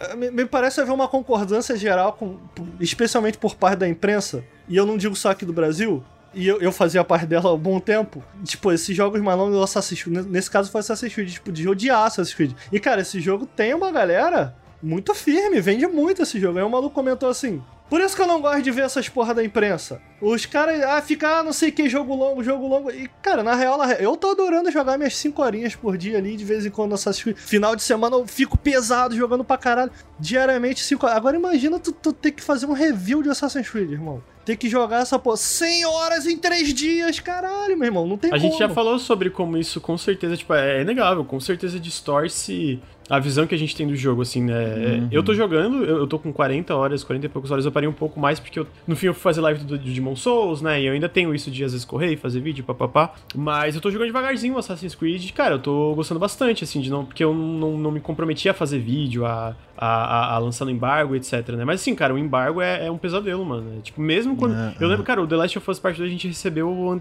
de uma- um tempo considerável, assim, umas duas, três semanas quase, assim. Eu lembro que foi. Foi um tempo bom, acho que foi duas a três Aham. semanas. E eu virei à noite terminando o vídeo. Eu virei à noite. Eu, eu lembro Sim. que o embargo caía, tipo, de madrugada. Cinco da manhã eu tava lançando vídeo. Tipo, na hora do embargo, virado, morto, assim, tipo, só o pó, cara, Dá acabado. muito trabalho. Ghost of Tsushima foi igual. E, tipo assim, foi por eu. Ah, não, não, mano. Eu fui, zerei. Só que, tipo assim, eu zerei, fui, sabe? Tipo, comecei a jogar de novo, escrevi, li entrevista, um monte de coisa. Quando eu vi, quando eu tava terminando o roteiro, era tipo um dia antes do, do, do É, vídeo, o- sabe? o- esse texto, a chamada dele é isso, é que não só, na, na falta de uma palavra melhor, eu vou usar essa, mas ele meio que desvirtua a tua opinião, tá ligado? Como isso faz com que as análises, os reviews sejam mais rasos, né? Sejam mais Uhum, rasos. pro bem e certeza. pro mal, pro bem e pro mal. Tipo, pra você passar julgamento, especialmente num jogo mais complexo narrativamente como The Last of Us, ele não te dá tempo, nesse caso até que foi um bom tempo, a gente não tem que reclamar não. Não, mas, só- ele não me dá espaço por causa do- dos termos de embargo. No Exato, No caso pra tu Us. refletir, de repente, sobre a parada, pra de repente tu formar um raciocínio crítico mais interessante e tal. Tipo, é tudo muito rápido, tem que. Terminou, não gostei, uma merda. Ou então, perfeito, perfeito. Sacou? É, por isso que a gente entrou aqui no, no consenso, a gente conversou, eu, o Bruno, o Henrique e tal. A gente quer fazer até um diário de bordo pra falar, talvez melhor explicar isso. Cara, deu, não dá mais. Assim, Sim. pra gente não é mais sustentável a gente fazer análise do embargo. Não que a gente não vá mais fazer, ou, ou seja análise ou análise do embargo. Às vezes quando a gente receber bem antes, estiver mais disposto e tal, vai rolar. Eu tô fazendo uma análise de Demon Souls. Mano, saiu o quê? Em novembro. Eu vou lançar agora em dezembro, tô escrevendo com calma. Vai sair o vídeo. Pô, talvez vai, não, não vai ter os números que teria se eu lançasse no embargo? Com certeza não. Eu tô me importando tanto com isso também não. Porque, tipo assim, alguém perguntou, valeu a pena em questão de números? Cara, a nossa análise do, do Last of Us Part 2 foi super bem. Tá chegando perto de 90 mil visualizações. Não, vai bem, vai bem. é, vai bem. Agora sim. Isso é fato. Vou falar que vale a pena sempre fazer isso? Não, não vale, assim, tipo. É, eu, eu, sinto que certos jogos, sei lá, o The Last of Us, se eu tivesse lançado uma análise duas semanas, uma semana depois, ele teria batido 90 mil? Não. Teria batido 50 mil? Provavelmente. Entendeu? Então, tipo, não precisaria entrar naqueles termos do embargo que eram super limitantes e provavelmente teria uma análise ainda mais elaborada em cima, né? Então, o The Pathless ali, pô, ele teria ido melhor se ele tivesse lançado no embargo? Teria. Teria ido muito melhor. No caso do The Pathless específico, não sei, acho que não. Acho que teria, tipo, ido talvez umas 25 mil versus 15 mil que vai bater. E aí eu fico, a gente conversou, pô, vale a pena o desgaste mental que a gente tem com isso, o desgaste físico. Pô, eu sei que eu tive um desgaste físico. Tipo, eu sei, porque vocês né, dois cara, sabem quantas vezes. Pô, e vocês dois também, né? Eu tô falando. Eu, mas, tipo assim, vocês sabem quantas vezes eu virei à noite, vocês sabem quantas vezes vocês viraram à noite para lançar uma análise e um conteúdo no embargo. Pô, mano, muitas. Tipo, muito mais do que a gente teve, deveria ter feito, sabe? Então, tipo assim, vamos focar em janela, que dá números excelentes, vamos focar em ensaio, que a gente pode fazer com calma e não tem uma data de validade, e vamos lançar umas análises aqui e ali pontuais, sem se preocupar em virar à noite, etc, assim, né? É isso. Vídeo como serviço. Vídeo como. Basicamente, vídeo como serviço. Mas é, é, é voltando, eu, eu, acho que sim, a gente tava falando sobre né, os problemas e os não problemas, mas eu sinto que outra coisa que dá pra gente falar sobre é mais como tá ficando um pouco nebuloso, né? O Ricardo citou no sentido é, um pouco problemático, especialmente esse lance do, do Valhalla, de cara, o que, que será aqui que tem que talvez o, a parte de serviço, a parte de monetização tenha influenciado, sabe? O que, que existe aqui que pode ter influenciado de uma forma negativa. Mas eu sinto também que uma parada que a gente vê é, é de como isso tá ficando nebuloso. O Ricardo citou o Early Access, né? De, não vai existir o Early Access como vai lá atrás, mas eu sinto que até coisas como Early Access às vezes hoje funcionam um pouco de, de um jogo como serviço ou, ou, ou às vezes pós-early access, sabe? Tipo, gosto tal de Pro Galactic porque eu acho ele um exemplo muito bom. Não tem monetização nenhuma, tem, é, na real, tem umas roupinhas que tu pode comprar, mas é tipo dois pacotes de roupinha, não tem. Todos os pets são gratuitos e eles têm uma conversa muito boa com a comunidade. Cara, os pets são muito bons. E assim, saiu, saiu do early access, saiu 1.0 e falaram, cara, a gente tem uma comunidade ativa aqui ainda, a gente vai continuar trabalhando no jogo, ele tá vendendo ainda, é uma coisa que a gente quer expandir, é uma coisa que a gente acha que tem lugar para expandir ainda, e vai indo. Então, assim, eu sinto que o Deep Rock Galactic hoje é um jogo como serviço, mas ele não é no escopo de uma parada, ou, ou, ou, como, sei lá, um Assassin's Creed Valhalla ou um Sea of Thieves. E eu sinto que outros jogos, às vezes menores, também entram um pouco nisso. Pô, o Risk of Rain, eles lançaram 1.0 e falou, cara, daqui pra frente a gente vai lançar mais um update gratuito depois a gente vai lançar expansões pagas, né? E eu sinto que tu pega algo como, porra, Total Warhammer. Total Warhammer tem updates gratuitos e vários pacotes de conteúdo. Os jogos a Paradox. Então, tipo assim, eu sinto que tá ficando uma parada cada vez mais nebulosa. Até jogos single player. Tu pega, eu, eu, eu citei o Ghost of Tsushima, que é isso, né? Ele, ele teve o Ghost of Tsushima, depois saiu um patch com New Game Plus e coisas assim. E depois saiu outro patch agora também gratuito, que era o, modo multiplayer, o modo Legends, que também é para tu manter a retenção, o cara voltando pro Ghost of Tsushima, qualquer coisa que seja. Parece que o The Last of Us provavelmente vai ter aquele modo facções, que é aquele negócio multiplayer talvez vai sair depois. Então eu sinto que tá ficando uma parada um pouco mais nebulosa o que, que é jogo como serviço hoje, né? Especialmente com a popularização de jogos como de acesso antecipado, que muitos é, né, é pra monetização, mas é muitos é pra tu realmente desenvolver junto com a comunidade. E depois que sai 1.0, tu continua desenvolvendo junto com a comunidade. Tipo, não morre o jogo ali no 1.0, né? Pô, tu pega o Bind of Isaac, né? Eu não vou dizer, eu não vou falar que o Bind of Isaac é um jogo como serviço, mas ele sai coisa até hoje. Porra, o jogo é mesmo, não sabia não. Porra, vai ser agora uma, um, um remake ou uma nova expansão paga e tal, tá ligado? Uhum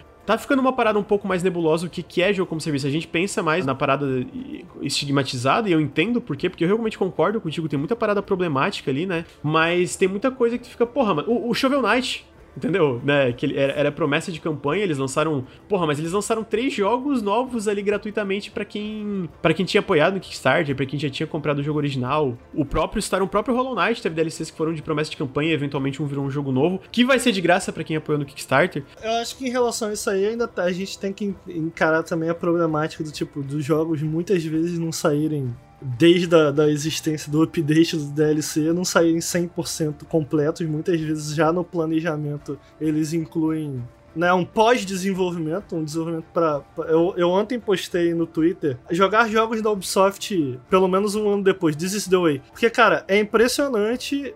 Eu, eu fui do Valhalla pro, pro Odyssey. Cara, o Odyssey é muito polido, cara. O Odyssey é muito polido. Sério, pra um RPG daquele tamanho, muito pouco, pouco bug, polidinho, sacou?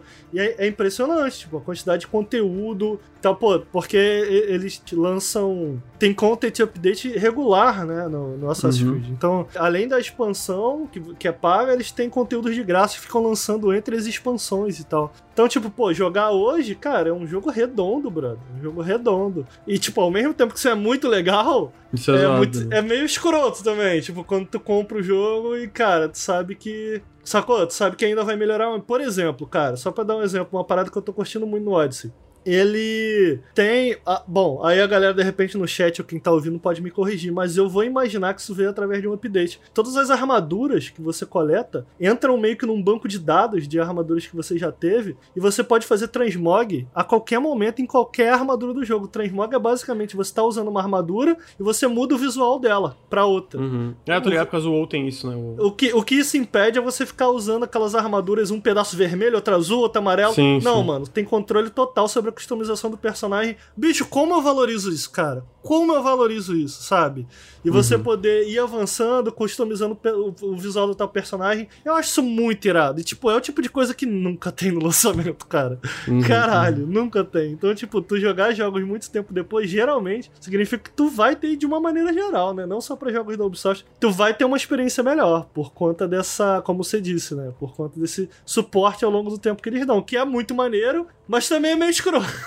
eu sinto que para jogos pagos, tipo 60 dólares, eles saírem. Tu sentir tu jogar e tu sentir que eles saíram incompletos é um pouco mais problemático, assim, né? Mas, tipo, ao mesmo tempo, eu sinto que tem jogos, por exemplo, o, o Forza Horizon 4, né? Um, é um jogo de corrida aí. Pô, eu joguei no lançamento, cara, o jogo já era super polido, porra, muito da hora. E, cara, até hoje, tá sendo atualizado. Teve, dois, teve duas expansões pagas, né? Que a galera falou bem e tal. E além disso, teve muito content update gratuito. E foi o tipo de jogo que, cara, já era porra, excelente, né? A galera considera um dos melhores jogos de corrida de todos os tempos, né? Tipo, consenso, digamos assim. E ele só melhorou tem, eu, eu, sinto que tem esses dois lados. Tipo, se, eu, eu, acho que um exemplo também bom, aí tu pode me corrigir se eu estiver falando merda, mas eu sinto que o próprio Flight Simulator, tirando os servidores ali no lançamento, ah, né, daí, é, mas ele, ele, já saiu um jogo muito foda, né? Tipo, um uhum. jogo, porra, até revolucionário de certas formas, e daqui pra frente ele só vai melhorar, né? Então é tipo, pô, eu recebi uma parada foda e tá só melhorando, então, tipo, Sim. eu sinto que aqui o dinheiro é bem investido. Mas em coisas, às vezes, como Odyssey ou Valhalla, que às vezes tem partes problemáticas dentro da monetização, ou às vezes tu sente que tá incompleto e é bem mais chato, e aí entra também nos, nas problemáticas de jogos como serviço, da dinâmica que a gente tem hoje de, de atualização constante, né? É, a gente tem, citando a Avengers de novo, tem inclusive uma entrevista em que é citado, né, documentos internos que... Desculpa,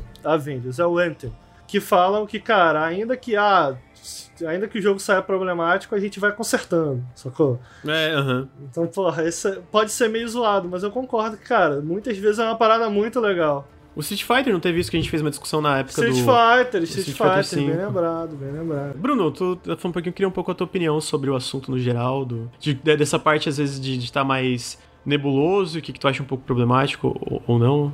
Geralmente eu, eu, eu jogo muito pouco jogo desse tipo eu gosto muito. Eh, se bem que hoje em dia tá mais nebuloso, né? Mas eu acho que eu jogo mais jogos single player, começo, meio, fim, vou embora. Mas é foda, a gente tem duas perspectivas que podem ser vistas em praticamente todos esses jogos, que é ou você vê ele como melhorias com o tempo, que é positivo, né? Pô, comecei a jogar aqui e conforme quanto mais tempo eu jogar, mais legal vai ficando. Ou você pode ver que o jogo tá em early access e você tá jogando uma versão pior do que ele vai ser, né? Essas duas visões e pode ser um pouco ruim se você levar para segunda, mas depende muito do jogo, né? É muito relativo isso. Eu acho que esses updates são legais. Eu acho que o, o Odyssey seria um jogo o Ricardo mesmo disse, seria um jogo inferior. Eu não gosto do Odyssey, mas seria um jogo inferior, mas pior ainda se não tivesse essas atualizações, se tivesse sido abandonado como era antigamente os, os, Assassin's Creed. Mas é meio foda, né? Porque, sei lá, meio que para manter o jogador ali gastando com microtransações e gastando com expansão, eu, sei lá, eu fico meio com um gostinho amargo, sabe? Tipo, ah, não sei se eu acho isso legal. Para de ser boomer, Bruno. Pô. Você que tá dizendo. Sei lá, mano, é estranho. Isso, é, isso é muito estranho. Eu acho que é isso, eu sou velho, mano. Tem que, tem que esperar sair jogo aí. Entrando na, na dinâmica de, de, jogos de Early Access que tu sabe que vão ter uma vida pós-Early Access, né? Desde que eles vendam. Quando tá a tag lá, Early Access, você sabe, você tem, você engaja com a comunidade, você meio que ajuda o jogo a andar. Mas quando o jogo, ah, 1.0 é isso aqui, mano. E daí, um ano depois o jogo é completamente diferente, muito melhor. Caralho, você se sente enganado? Aham, aham. Uh -huh, é, é, que eu sinto que daí existem duas formas, né? Que nem o Ricardo falou. O Ricardo é o exemplo de um jogo que às vezes tu sente que lançou incompleto no 1.0 e vai melhorando. Uhum. E eu sinto que Sea of Thieves foi assim, só que eu acho que Sea of Thieves, várias reclamações eram justas, mas tinha ali um, um, um, uma base muito melhor, né? Mas tipo, o tem design, O design dele faz sentido como serviço, sabe? Eu acho que é um jogo que conversa muito bem com com, com o sistema. Eu acho que é isso, né, cara? Eu sinto que tem jogos grandes que no 1.0 tu sente que eles estão incompletos, tu sente que eles precisavam de mais tempo no forno, digamos assim. Aí é chato, né? Que tu tá jogando uhum. aquela versão que tu sabe que vai ser pior daqui a alguns meses. E aí, mas aí também tem outra, outros casos, né? Que é tipo, porra, tu, tu joga o jogo no lançamento ali, ele já tem. Já é, já é um, bom, uma né? experiência completa, digamos assim. E uhum. só vai melhorar, entendeu? É, aí eu, eu acho que, nesse caso, eu acho interessante a forma como eles podem atualizar o jogo, né? Como eles podem. Tipo, sei lá, o Ghost of Tsushima pegando como exemplo. Eu, eu joguei eu senti que ele tava completo a parada ali. Porra, começo, meio fim. Tem, uhum. Tinha problemas de design, mas não tinha a ver com ele estar tá inacabado. E eles adicionaram o modo Legends, eu só joguei uma vez, mas eu achei muito da hora. E eles adicionaram outras coisas, tipo New Game Plus e umas paradas assim, que eu não sentia que era necessariamente fundamental pra experiência, só melhorou ela, assim, tá ligado? Sim. É, eu imagino, sei lá, o, até o modo punitivo do The Last of Us Part 2 eu zerei e eu fiquei, cara. Mas eu acho. É algo que devia estar tá ali, você não acha? Pô, devia ter o New Game Plus e essas coisas. Mas tu já, sentia, já tu sentia que era incompleto, saca? cara? Eu não sentia que era não, esses necessariamente incompleto, porque né, ele já é bloqueado ali, digamos. Mas, pô, acabei o jogo, eu quero jogar no super difícil agora. Dá não, mano, tem que esperar a atualização aí. Ah. Tá bom, né? Sei lá, tu pega o The Last of Us 1, que eu, eu imagino, vou chutar, não sei, que já veio com essa opção no lançamento. E não, tu pega o 2. Não, não veio? O Ground só veio quando saiu pra Play 4. Ah, é? Então tá, tá aí. Ah, se eu não me engano. É que, sei lá, mano, é, é que... É, mas o, o, eu lembrei, o The Last of Us 1 veio com multiplayer, não veio? Veio com facções, veio. veio. É. Uhum. Então, tipo assim, o lance pra mim é que tu pega o The Last of Us Part 2, beleza, ele não veio com facções e ele talvez não veio com Grounded. Mas dentro da campanha ele veio com tanta coisa a hum, mais, é, tá não, ligado? Eu não acho que seja um problema você adicionar algo a mais depois. Mas eu digo você, sei lá, imagina adicionar um capítulo novo no The Last of Us e ficar... What?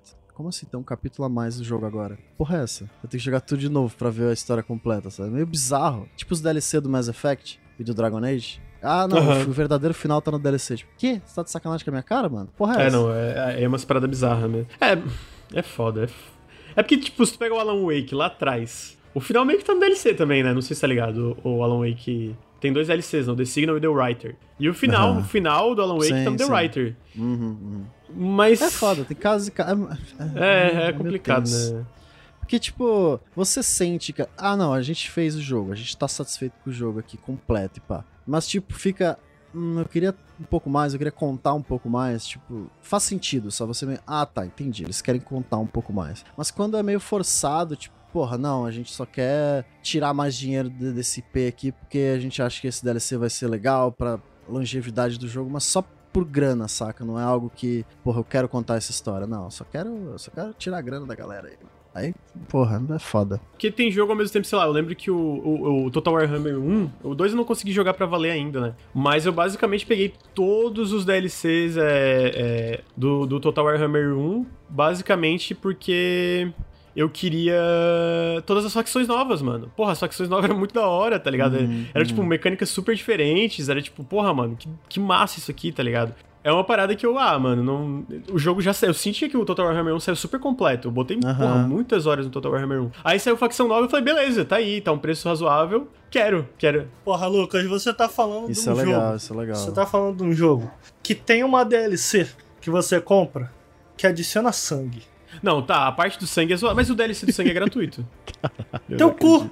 É, é gratuito, é? é? gratuito se tu tiver comprado um ever, assim. Tipo, tem vários Total War. Caralho. Se tu comprou, de repente, pro Total Home o DLC de sangue, quando tu for pro próximo jogo, tu já tem o DLC do sangue. É um negócio assim, não é gratuito não. Não é gratuito não. Eu tenho certeza, mano. 10 reais. 10 reais o DLC do sangue. Ah, não, é que assim, eu tô falando. Não, mas aí é que nem eu falei, né? Tem a, a, a, isso é zoado. Mas as facções, eu acho que o preço razoável e adiciona muito. Não tem jogo, sangue! Né? Tem que pagar 10 reais. Deixa eu ver, mano. Eu mano, esse tá bagulho é muito de arrombado. Vai tomar no cu. É um absurdo. Toma no cu. Total Warhammer meu Deus. Não, ele tem muito DLC. Isso, eh, deixa eu ver aqui. Norse de três DLCs. Ih, rapaz. Será que esse aqui, Blood for the Blood God? Tem, cara, tem seguinte. DLC do sangue, tô falando. Todo jogo tem. Todo, todo Total War, depois que sai, tem um DLC do sangue. Ah, é todo. é Blood Sports, caralho, mano. Gore Spad, é verdade. Não, não, é só desse, é todo, todo Total War. Tem um DLC é de sangue. É quase você botar um DLC pra acessibilidade. Ah, sabe? Ah, mano, mas na moral, na moral, eu não ligo. É, não, assim, não, não ligo não de não ser errado, mas o jogo é tão bom, ele tem tanta coisa. É, tipo, realmente, eu gosto tipo, muito, ele, é muito foda. Ele é tem incrível. tanto conteúdo, ele, ele, ele é tão Total War que eu fico, ah, mano, eu não vou comprar, não comprei mas o DLC Você tá entendendo? Você tá entendendo? Não, cê, é, é, não, é errado, é errado. Choose a side, irmão. Choose a side. Eu entendo o teu ponto de, mano, foda-se. Não, o sangue é errado gosto dessa parada. O meu lado, o meu lado é tipo, tomar no teu cu, hein? Tu, tu olha com otimismo, do tipo, porra, isso é meio escroto mesmo, mas, cara, o jogo é mal bom. Eu, eu penso assim, mano, realmente o jogo é mal bom, mas arrombado do caralho, hein? Um DLC desse é, é zoadaço. Mas assim, o DLC de facção e herói eu não acho. Eu, eu, eu como. Porra, especialmente de facção, mano. É muito da hora os DLC de facção. E agora, assim, é foda, né, mano? Sempre tem umas merdas zoadas no meio. E eu fico muito dividido porque a parte do sangue é errada, ponto. E a comunidade também fala mal disso, né? Mas eles estão, tipo, fala mal e compra, basicamente, né? É que nem aquele, é que nem aquele boicote do Call of Duty Modern Warfare na época, lembra? Todo mundo. A Paradox é um bom exemplo, né? De tipo, tipo, isso é maneiro, mas também é meio escroto. Tipo, eu acho é, maneiro. Uh -huh. Eu acho maneiro o. Como é que eu. Desculpa, como é que eu falo? Commitment. Em português. Ele... É, o comprometimento. Comprometimento. Eles têm um comprometimento com o jogo que é muito maneiro. Porra, os jogos deles ficam sendo. Uh, uh, recebendo conteúdo novo por, mano, quase uma década. Eu acho irado. Os, jo os jogos têm a oportunidade de evoluir muito em cima do conceito original. Evoluir e expandir muito. É muito maneiro. Mas ao mesmo tempo, a Paradox é meio arrombada. Tipo, eles cobram pra caralho nos DLCs pequenos. Tipo, às vezes vem DLCs irados que adicionam várias é, coisas. É, uhum. Mas às vezes tem umas coisas mínimas que, cara, deveria vir por, por patch de graça, mas na Sim. verdade vem como DLC. A, a Paradox é um bom exemplo dessa ambiguidade do games como serviço. Pode chamar esse podcast com esse nome, a ambiguidade dos jogos como serviço. Olha aí, ah lá, tá aí, melhor gostei. que os pontos bons e ruins, olha aí. É, é que eu, eu, na verdade eu não pensei, tá ligado? Tipo, eu, eu, eu, botei assim, eu falei, cara, pois é, que nome que eu boto aqui pro Tamo junto aí, mano. Ambiguidade, gostei, gostei. Não, mas assim, é, é, é, inegável, mano. Tipo assim, não, não tem justificativa nenhuma. Não vou vir aqui defender, ah, mano, o sangue aí. Não, o sangue é uma bosta, não devia ter DLC disso, ponto. É que nem o lance da ideia DLC. DLC é ruim? Não é que DLC é ruim, é que, cara, tem muito Sim. DLC ruim, tá ligado? lembra daquele Prince of Persia que o final de verdade saiu por DLC, mano? E não saiu pro PC até hoje. Eu nunca joguei Ubisoft. Eu ah, amo o de 2008. Esse. Lembra? 2008. O, o bom? Eu também nunca joguei. Caralho, mano. O de, o de 2008, 2008, Bruno. Aquele meio cel-shaded, Nossa, tipo... eu não lembro do DLC Puta, desse jogo. É velho. Esse jogo é maravilhoso, mas aí saiu é um DLC. Ah, tem um Lembra disso? E não saiu no PC, Nossa, mano. eu nunca joguei isso não, mano. Nunca joguei também, também. Porra é essa? Caralho, brother. Puta Só isso. É que eu lembrei de, eu não sei porquê, me veio a memória. Esse trauma. Desculpa. Que realmente é isso. Eu, eu gosto muito que tu usou a ambiguidade de jogos como serviço, porque tem umas partes muito legais, muito interessantes. Uhum. E tipo, dá pra fazer umas paradas em questão de design muito interessantes mesmo. Eu sinto que são as exceções, as que usam bem o design para como serviço, sabe? Não sei se são a as exceções. Maioria parece que, pô, Será? só quer se aproveitar da parada. Eu acho que se a gente pensa só no âmbito de mega produções, talvez sejam exceções. É, é, eu é. acho que tu pega jogos gerais, eu não sei se são exceções, tá ligado? Uhum. Eu sinto que às vezes tem jogos que, porra, fazem os dois, fazem o certo e o errado. Uhum. O, o Ricardo citou exemplo bom. O, o, é os jogos da Paradox é isso, eles fazem o certo e o errado ao mesmo tempo. O próprio Total Warhammer é um pouco disso. Porra, ele, os DLCs das facções eu acho muito irados, eles mudam muito a dinâmica. Tipo assim, é uma parada que, porra, pode adicionar muitas horas é, é, ali pro jogo é, pra um preço razoável, só que ao mesmo tempo tem DLC de sangue. Então, tipo, ele faz o certo e o errado, tá ligado? Uhum, uhum. Eu sinto que se tu pega jogos no geral, tem muito, muito jogo que faz certo. Tem muito jogo que faz errado e tem muito jogo que só faz o errado, tem muito jogo que só faz o certo. É, especialmente jogos menores, de empresas menores, geralmente, porra, eles criam uma, uma, uma boa vontade com a comunidade muito, muito forte, porque eles realmente estão ali atualizando de uma forma, porra, nem, nem, nem não tem nada de predatório. É, acho que é isso, mano. Eu, eu, eu, acho que a ambiguidade é muito, é muito bom. Porque DLC também, mano. Tem DLC muito merda. Ao mesmo tempo, porra, eu joguei esse ano o DLC do Doom Eternal, aquele The Ancient Gods. Pra mim foi uma das melhores coisas que eu joguei esse ano. Porra, eu amei o DLC desse jogo. Uhum. Amei, amei, amei, amei. Porra, DLC é ruim? Não, DLC às vezes é ruim pra caralho, mas é ruim, ruim por si só. Jogos como serviço são ruins por si só. São uma parada que, porra, fode o rolê todo. Eu, eu, eu não sei, tá não, ligado? Não, acho que não. Mas não dá pra confiar aí nos, nos capitalistas. Não, isso sim. eu acho que a gente pode encerrar com uma, uma última pergunta que eu, eu vou jogar para vocês dois. É, é isso, né? A gente tenta supor o futuro aqui. Como que vocês acham que vai evoluir isso? Vocês acham que vai pra uma direção cada vez pior? Porque assim, a gente tá vendo alguns jogos como o serviço tendo uma recepção bem tépida, assim, né? O The Division 2 foi abaixo das expectativas, é, o Vingadores causou um prejuízo imenso pra Square. Vários jogos da Ubi, na verdade, na verdade, tiveram uma performance não tão boa. O próprio Anthem foi um, foi um flop considerável ali. Uh, e eu, eu, sinto que eu podia trazer mais exemplos ali do, do, do âmbito de mega produções que estão tendo performance abaixo do esperado, talvez porque a gente tá chegando no ponto, cara, jogos como serviço são necessariamente ruins? Não. Mas se for pra ser sempre essa merda, Também não, né? Então, uhum. o que, que vocês acham? Que, como é que vocês acham que vai evoluir isso indo pra frente? É, o problema é desenvolver um jogo a partir de algoritmo. E aí é, é isso que acontece muito, né? Por exemplo, porra, o que, que tá dando dinheiro? Como as pessoas estão interagindo com o meu conteúdo? Como eu, como eu faço elas engajarem com o meu conteúdo a partir de, de, desses dados aqui que a gente faz? E tu esquece de fazer o mais importante, que é um bom jogo. Um é, bom lugar para o jogador estar tá ali. É, é, um erro comum porque é, é, é fácil se enganar quando você está contando as coisas erradas. Quando você está contando os números errados. Sacou? Quando você está preocupado em desenvolver um jogo ao redor de números. Então eu acho que isso acontece. Foi o que aconteceu com a Avengers, foi o que aconteceu com Anthem. São jogos que acabam sendo prejudicados pela, digamos, Ganância. pela própria ambição. Ganância. É, pois é. É, total isso. É, jogos que foram desenvolvidos em cima do modelo e não que o modelo incrementa o, o design do jogo, né? Acho que a gente ainda vai ver muitos casos ruins uhum. e muitos casos bons ainda. E eu acho que com o tempo a galera vai entendendo que o modelo não pode guiar o design, e sim o contrário, né? Então, com o tempo a gente vai ver casos tão bons ou melhores que o Sea of Thieves nesse sentido. Ao mesmo tempo, a gente pega um exemplo como. Eu queria jogar esse jogo só pra entender melhor o sistema de monetização. Mas você tá falando de futuro, eu acho que um jogo que recente acaba apontando nessa direção de expectativas do que a gente pode esperar ver, etc., é o Genshin Impact, né? Que é um hum. jogo que Verdade. É de graça, é uma experiência single player, entre aspas. Cara, tu pode jogar lá o jogo e zerar de boa, mas ele tem todo um endgame que é onde a roleta começa a rodar, né? Mas, cara, antes disso, ele te dá um jogo inteiro para você jogar de horas e horas e horas, né? Uhum. Então, eu acho que tá aí, é algo que a gente nunca tinha visto antes. É algo que a gente pode, quem sabe, começar a ver em alguns AAAs. Porque se tá rendendo dinheiro, mano. Se tá rendendo dinheiro, outras empresas vão fazer, sacou? Uhum. Esses caras não vão ficar sozinhos nessa. Complicado, né? Porque o Genshin Impact é isso, né? Tipo, pelo que eu entendi, pelo que a galera fala, que de fato eu não, não, não cheguei nisso, né? Eu quero jogar mais ele até pra entender um pouco melhor, como tu mesmo falou, de, de entender a parada. Chega numa parte que o gacha começa a prejudicar a experiência, né? Então, aí que fica a parte, porra, aí, aí é meio merda, né? Aí zoou o rolê. Agora, alguém falou no negócio, o que, que vocês acham? É, ver, os jogos financiados em Kickstarter que já vem prometendo Season Pass antes de ser financiados. Eu, eu acompanho bastante o Kickstarter, eu, eu sinto que não, a promessa nunca é exatamente de Season Pass, e sim, tipo, de conteúdo adicional.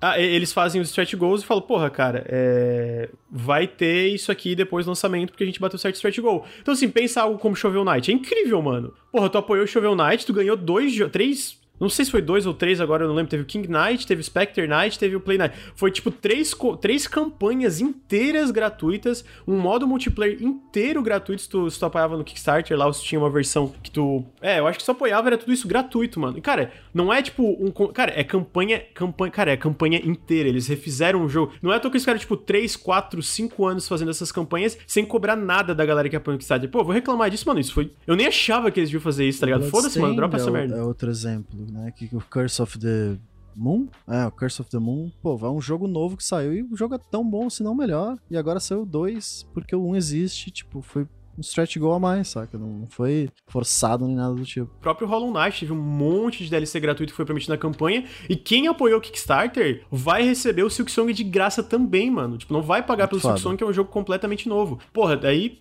em relação a Kickstarter, eu, eu, eu sinto na, na, na, minha memória que, que, a maioria dos exemplos é positivo, sabe? Tipo, da, dessa galera que conseguiu lançar o jogo e tal. Porque eles lançaram todos os conteúdos de forma gratuita. Então, e tipo, eles lançam. É coisa, é coisa tipo, ah, vai ter dublagem vai ter uma área nova, vai ter, tipo, a coisa que eles querem, mas não tem como com o dinheiro inicial, né? Então meio que vai, vai evoluindo naturalmente, né? Eu entendi a, a, a, pergunta, assim, mas eu sinto que não é uma comparação válida do que, que a gente entende por Season Pass ou, ou DLC desses jogos AAA, sabe? É uma parada bem... Esses stretch goals é, é uma parada um pouco diferente, né? Não... O Phoenix Point pelo que eu tô vendo, é bom, né? Não saíram, tiveram stretch goals, mas eles estão cumprindo. E o jogo no, no, Steam que saiu agora, a galera tá falando super bem, que ele evoluiu muito bem também, né? Apesar de o jogo original talvez ter saído um pouco cru e tal.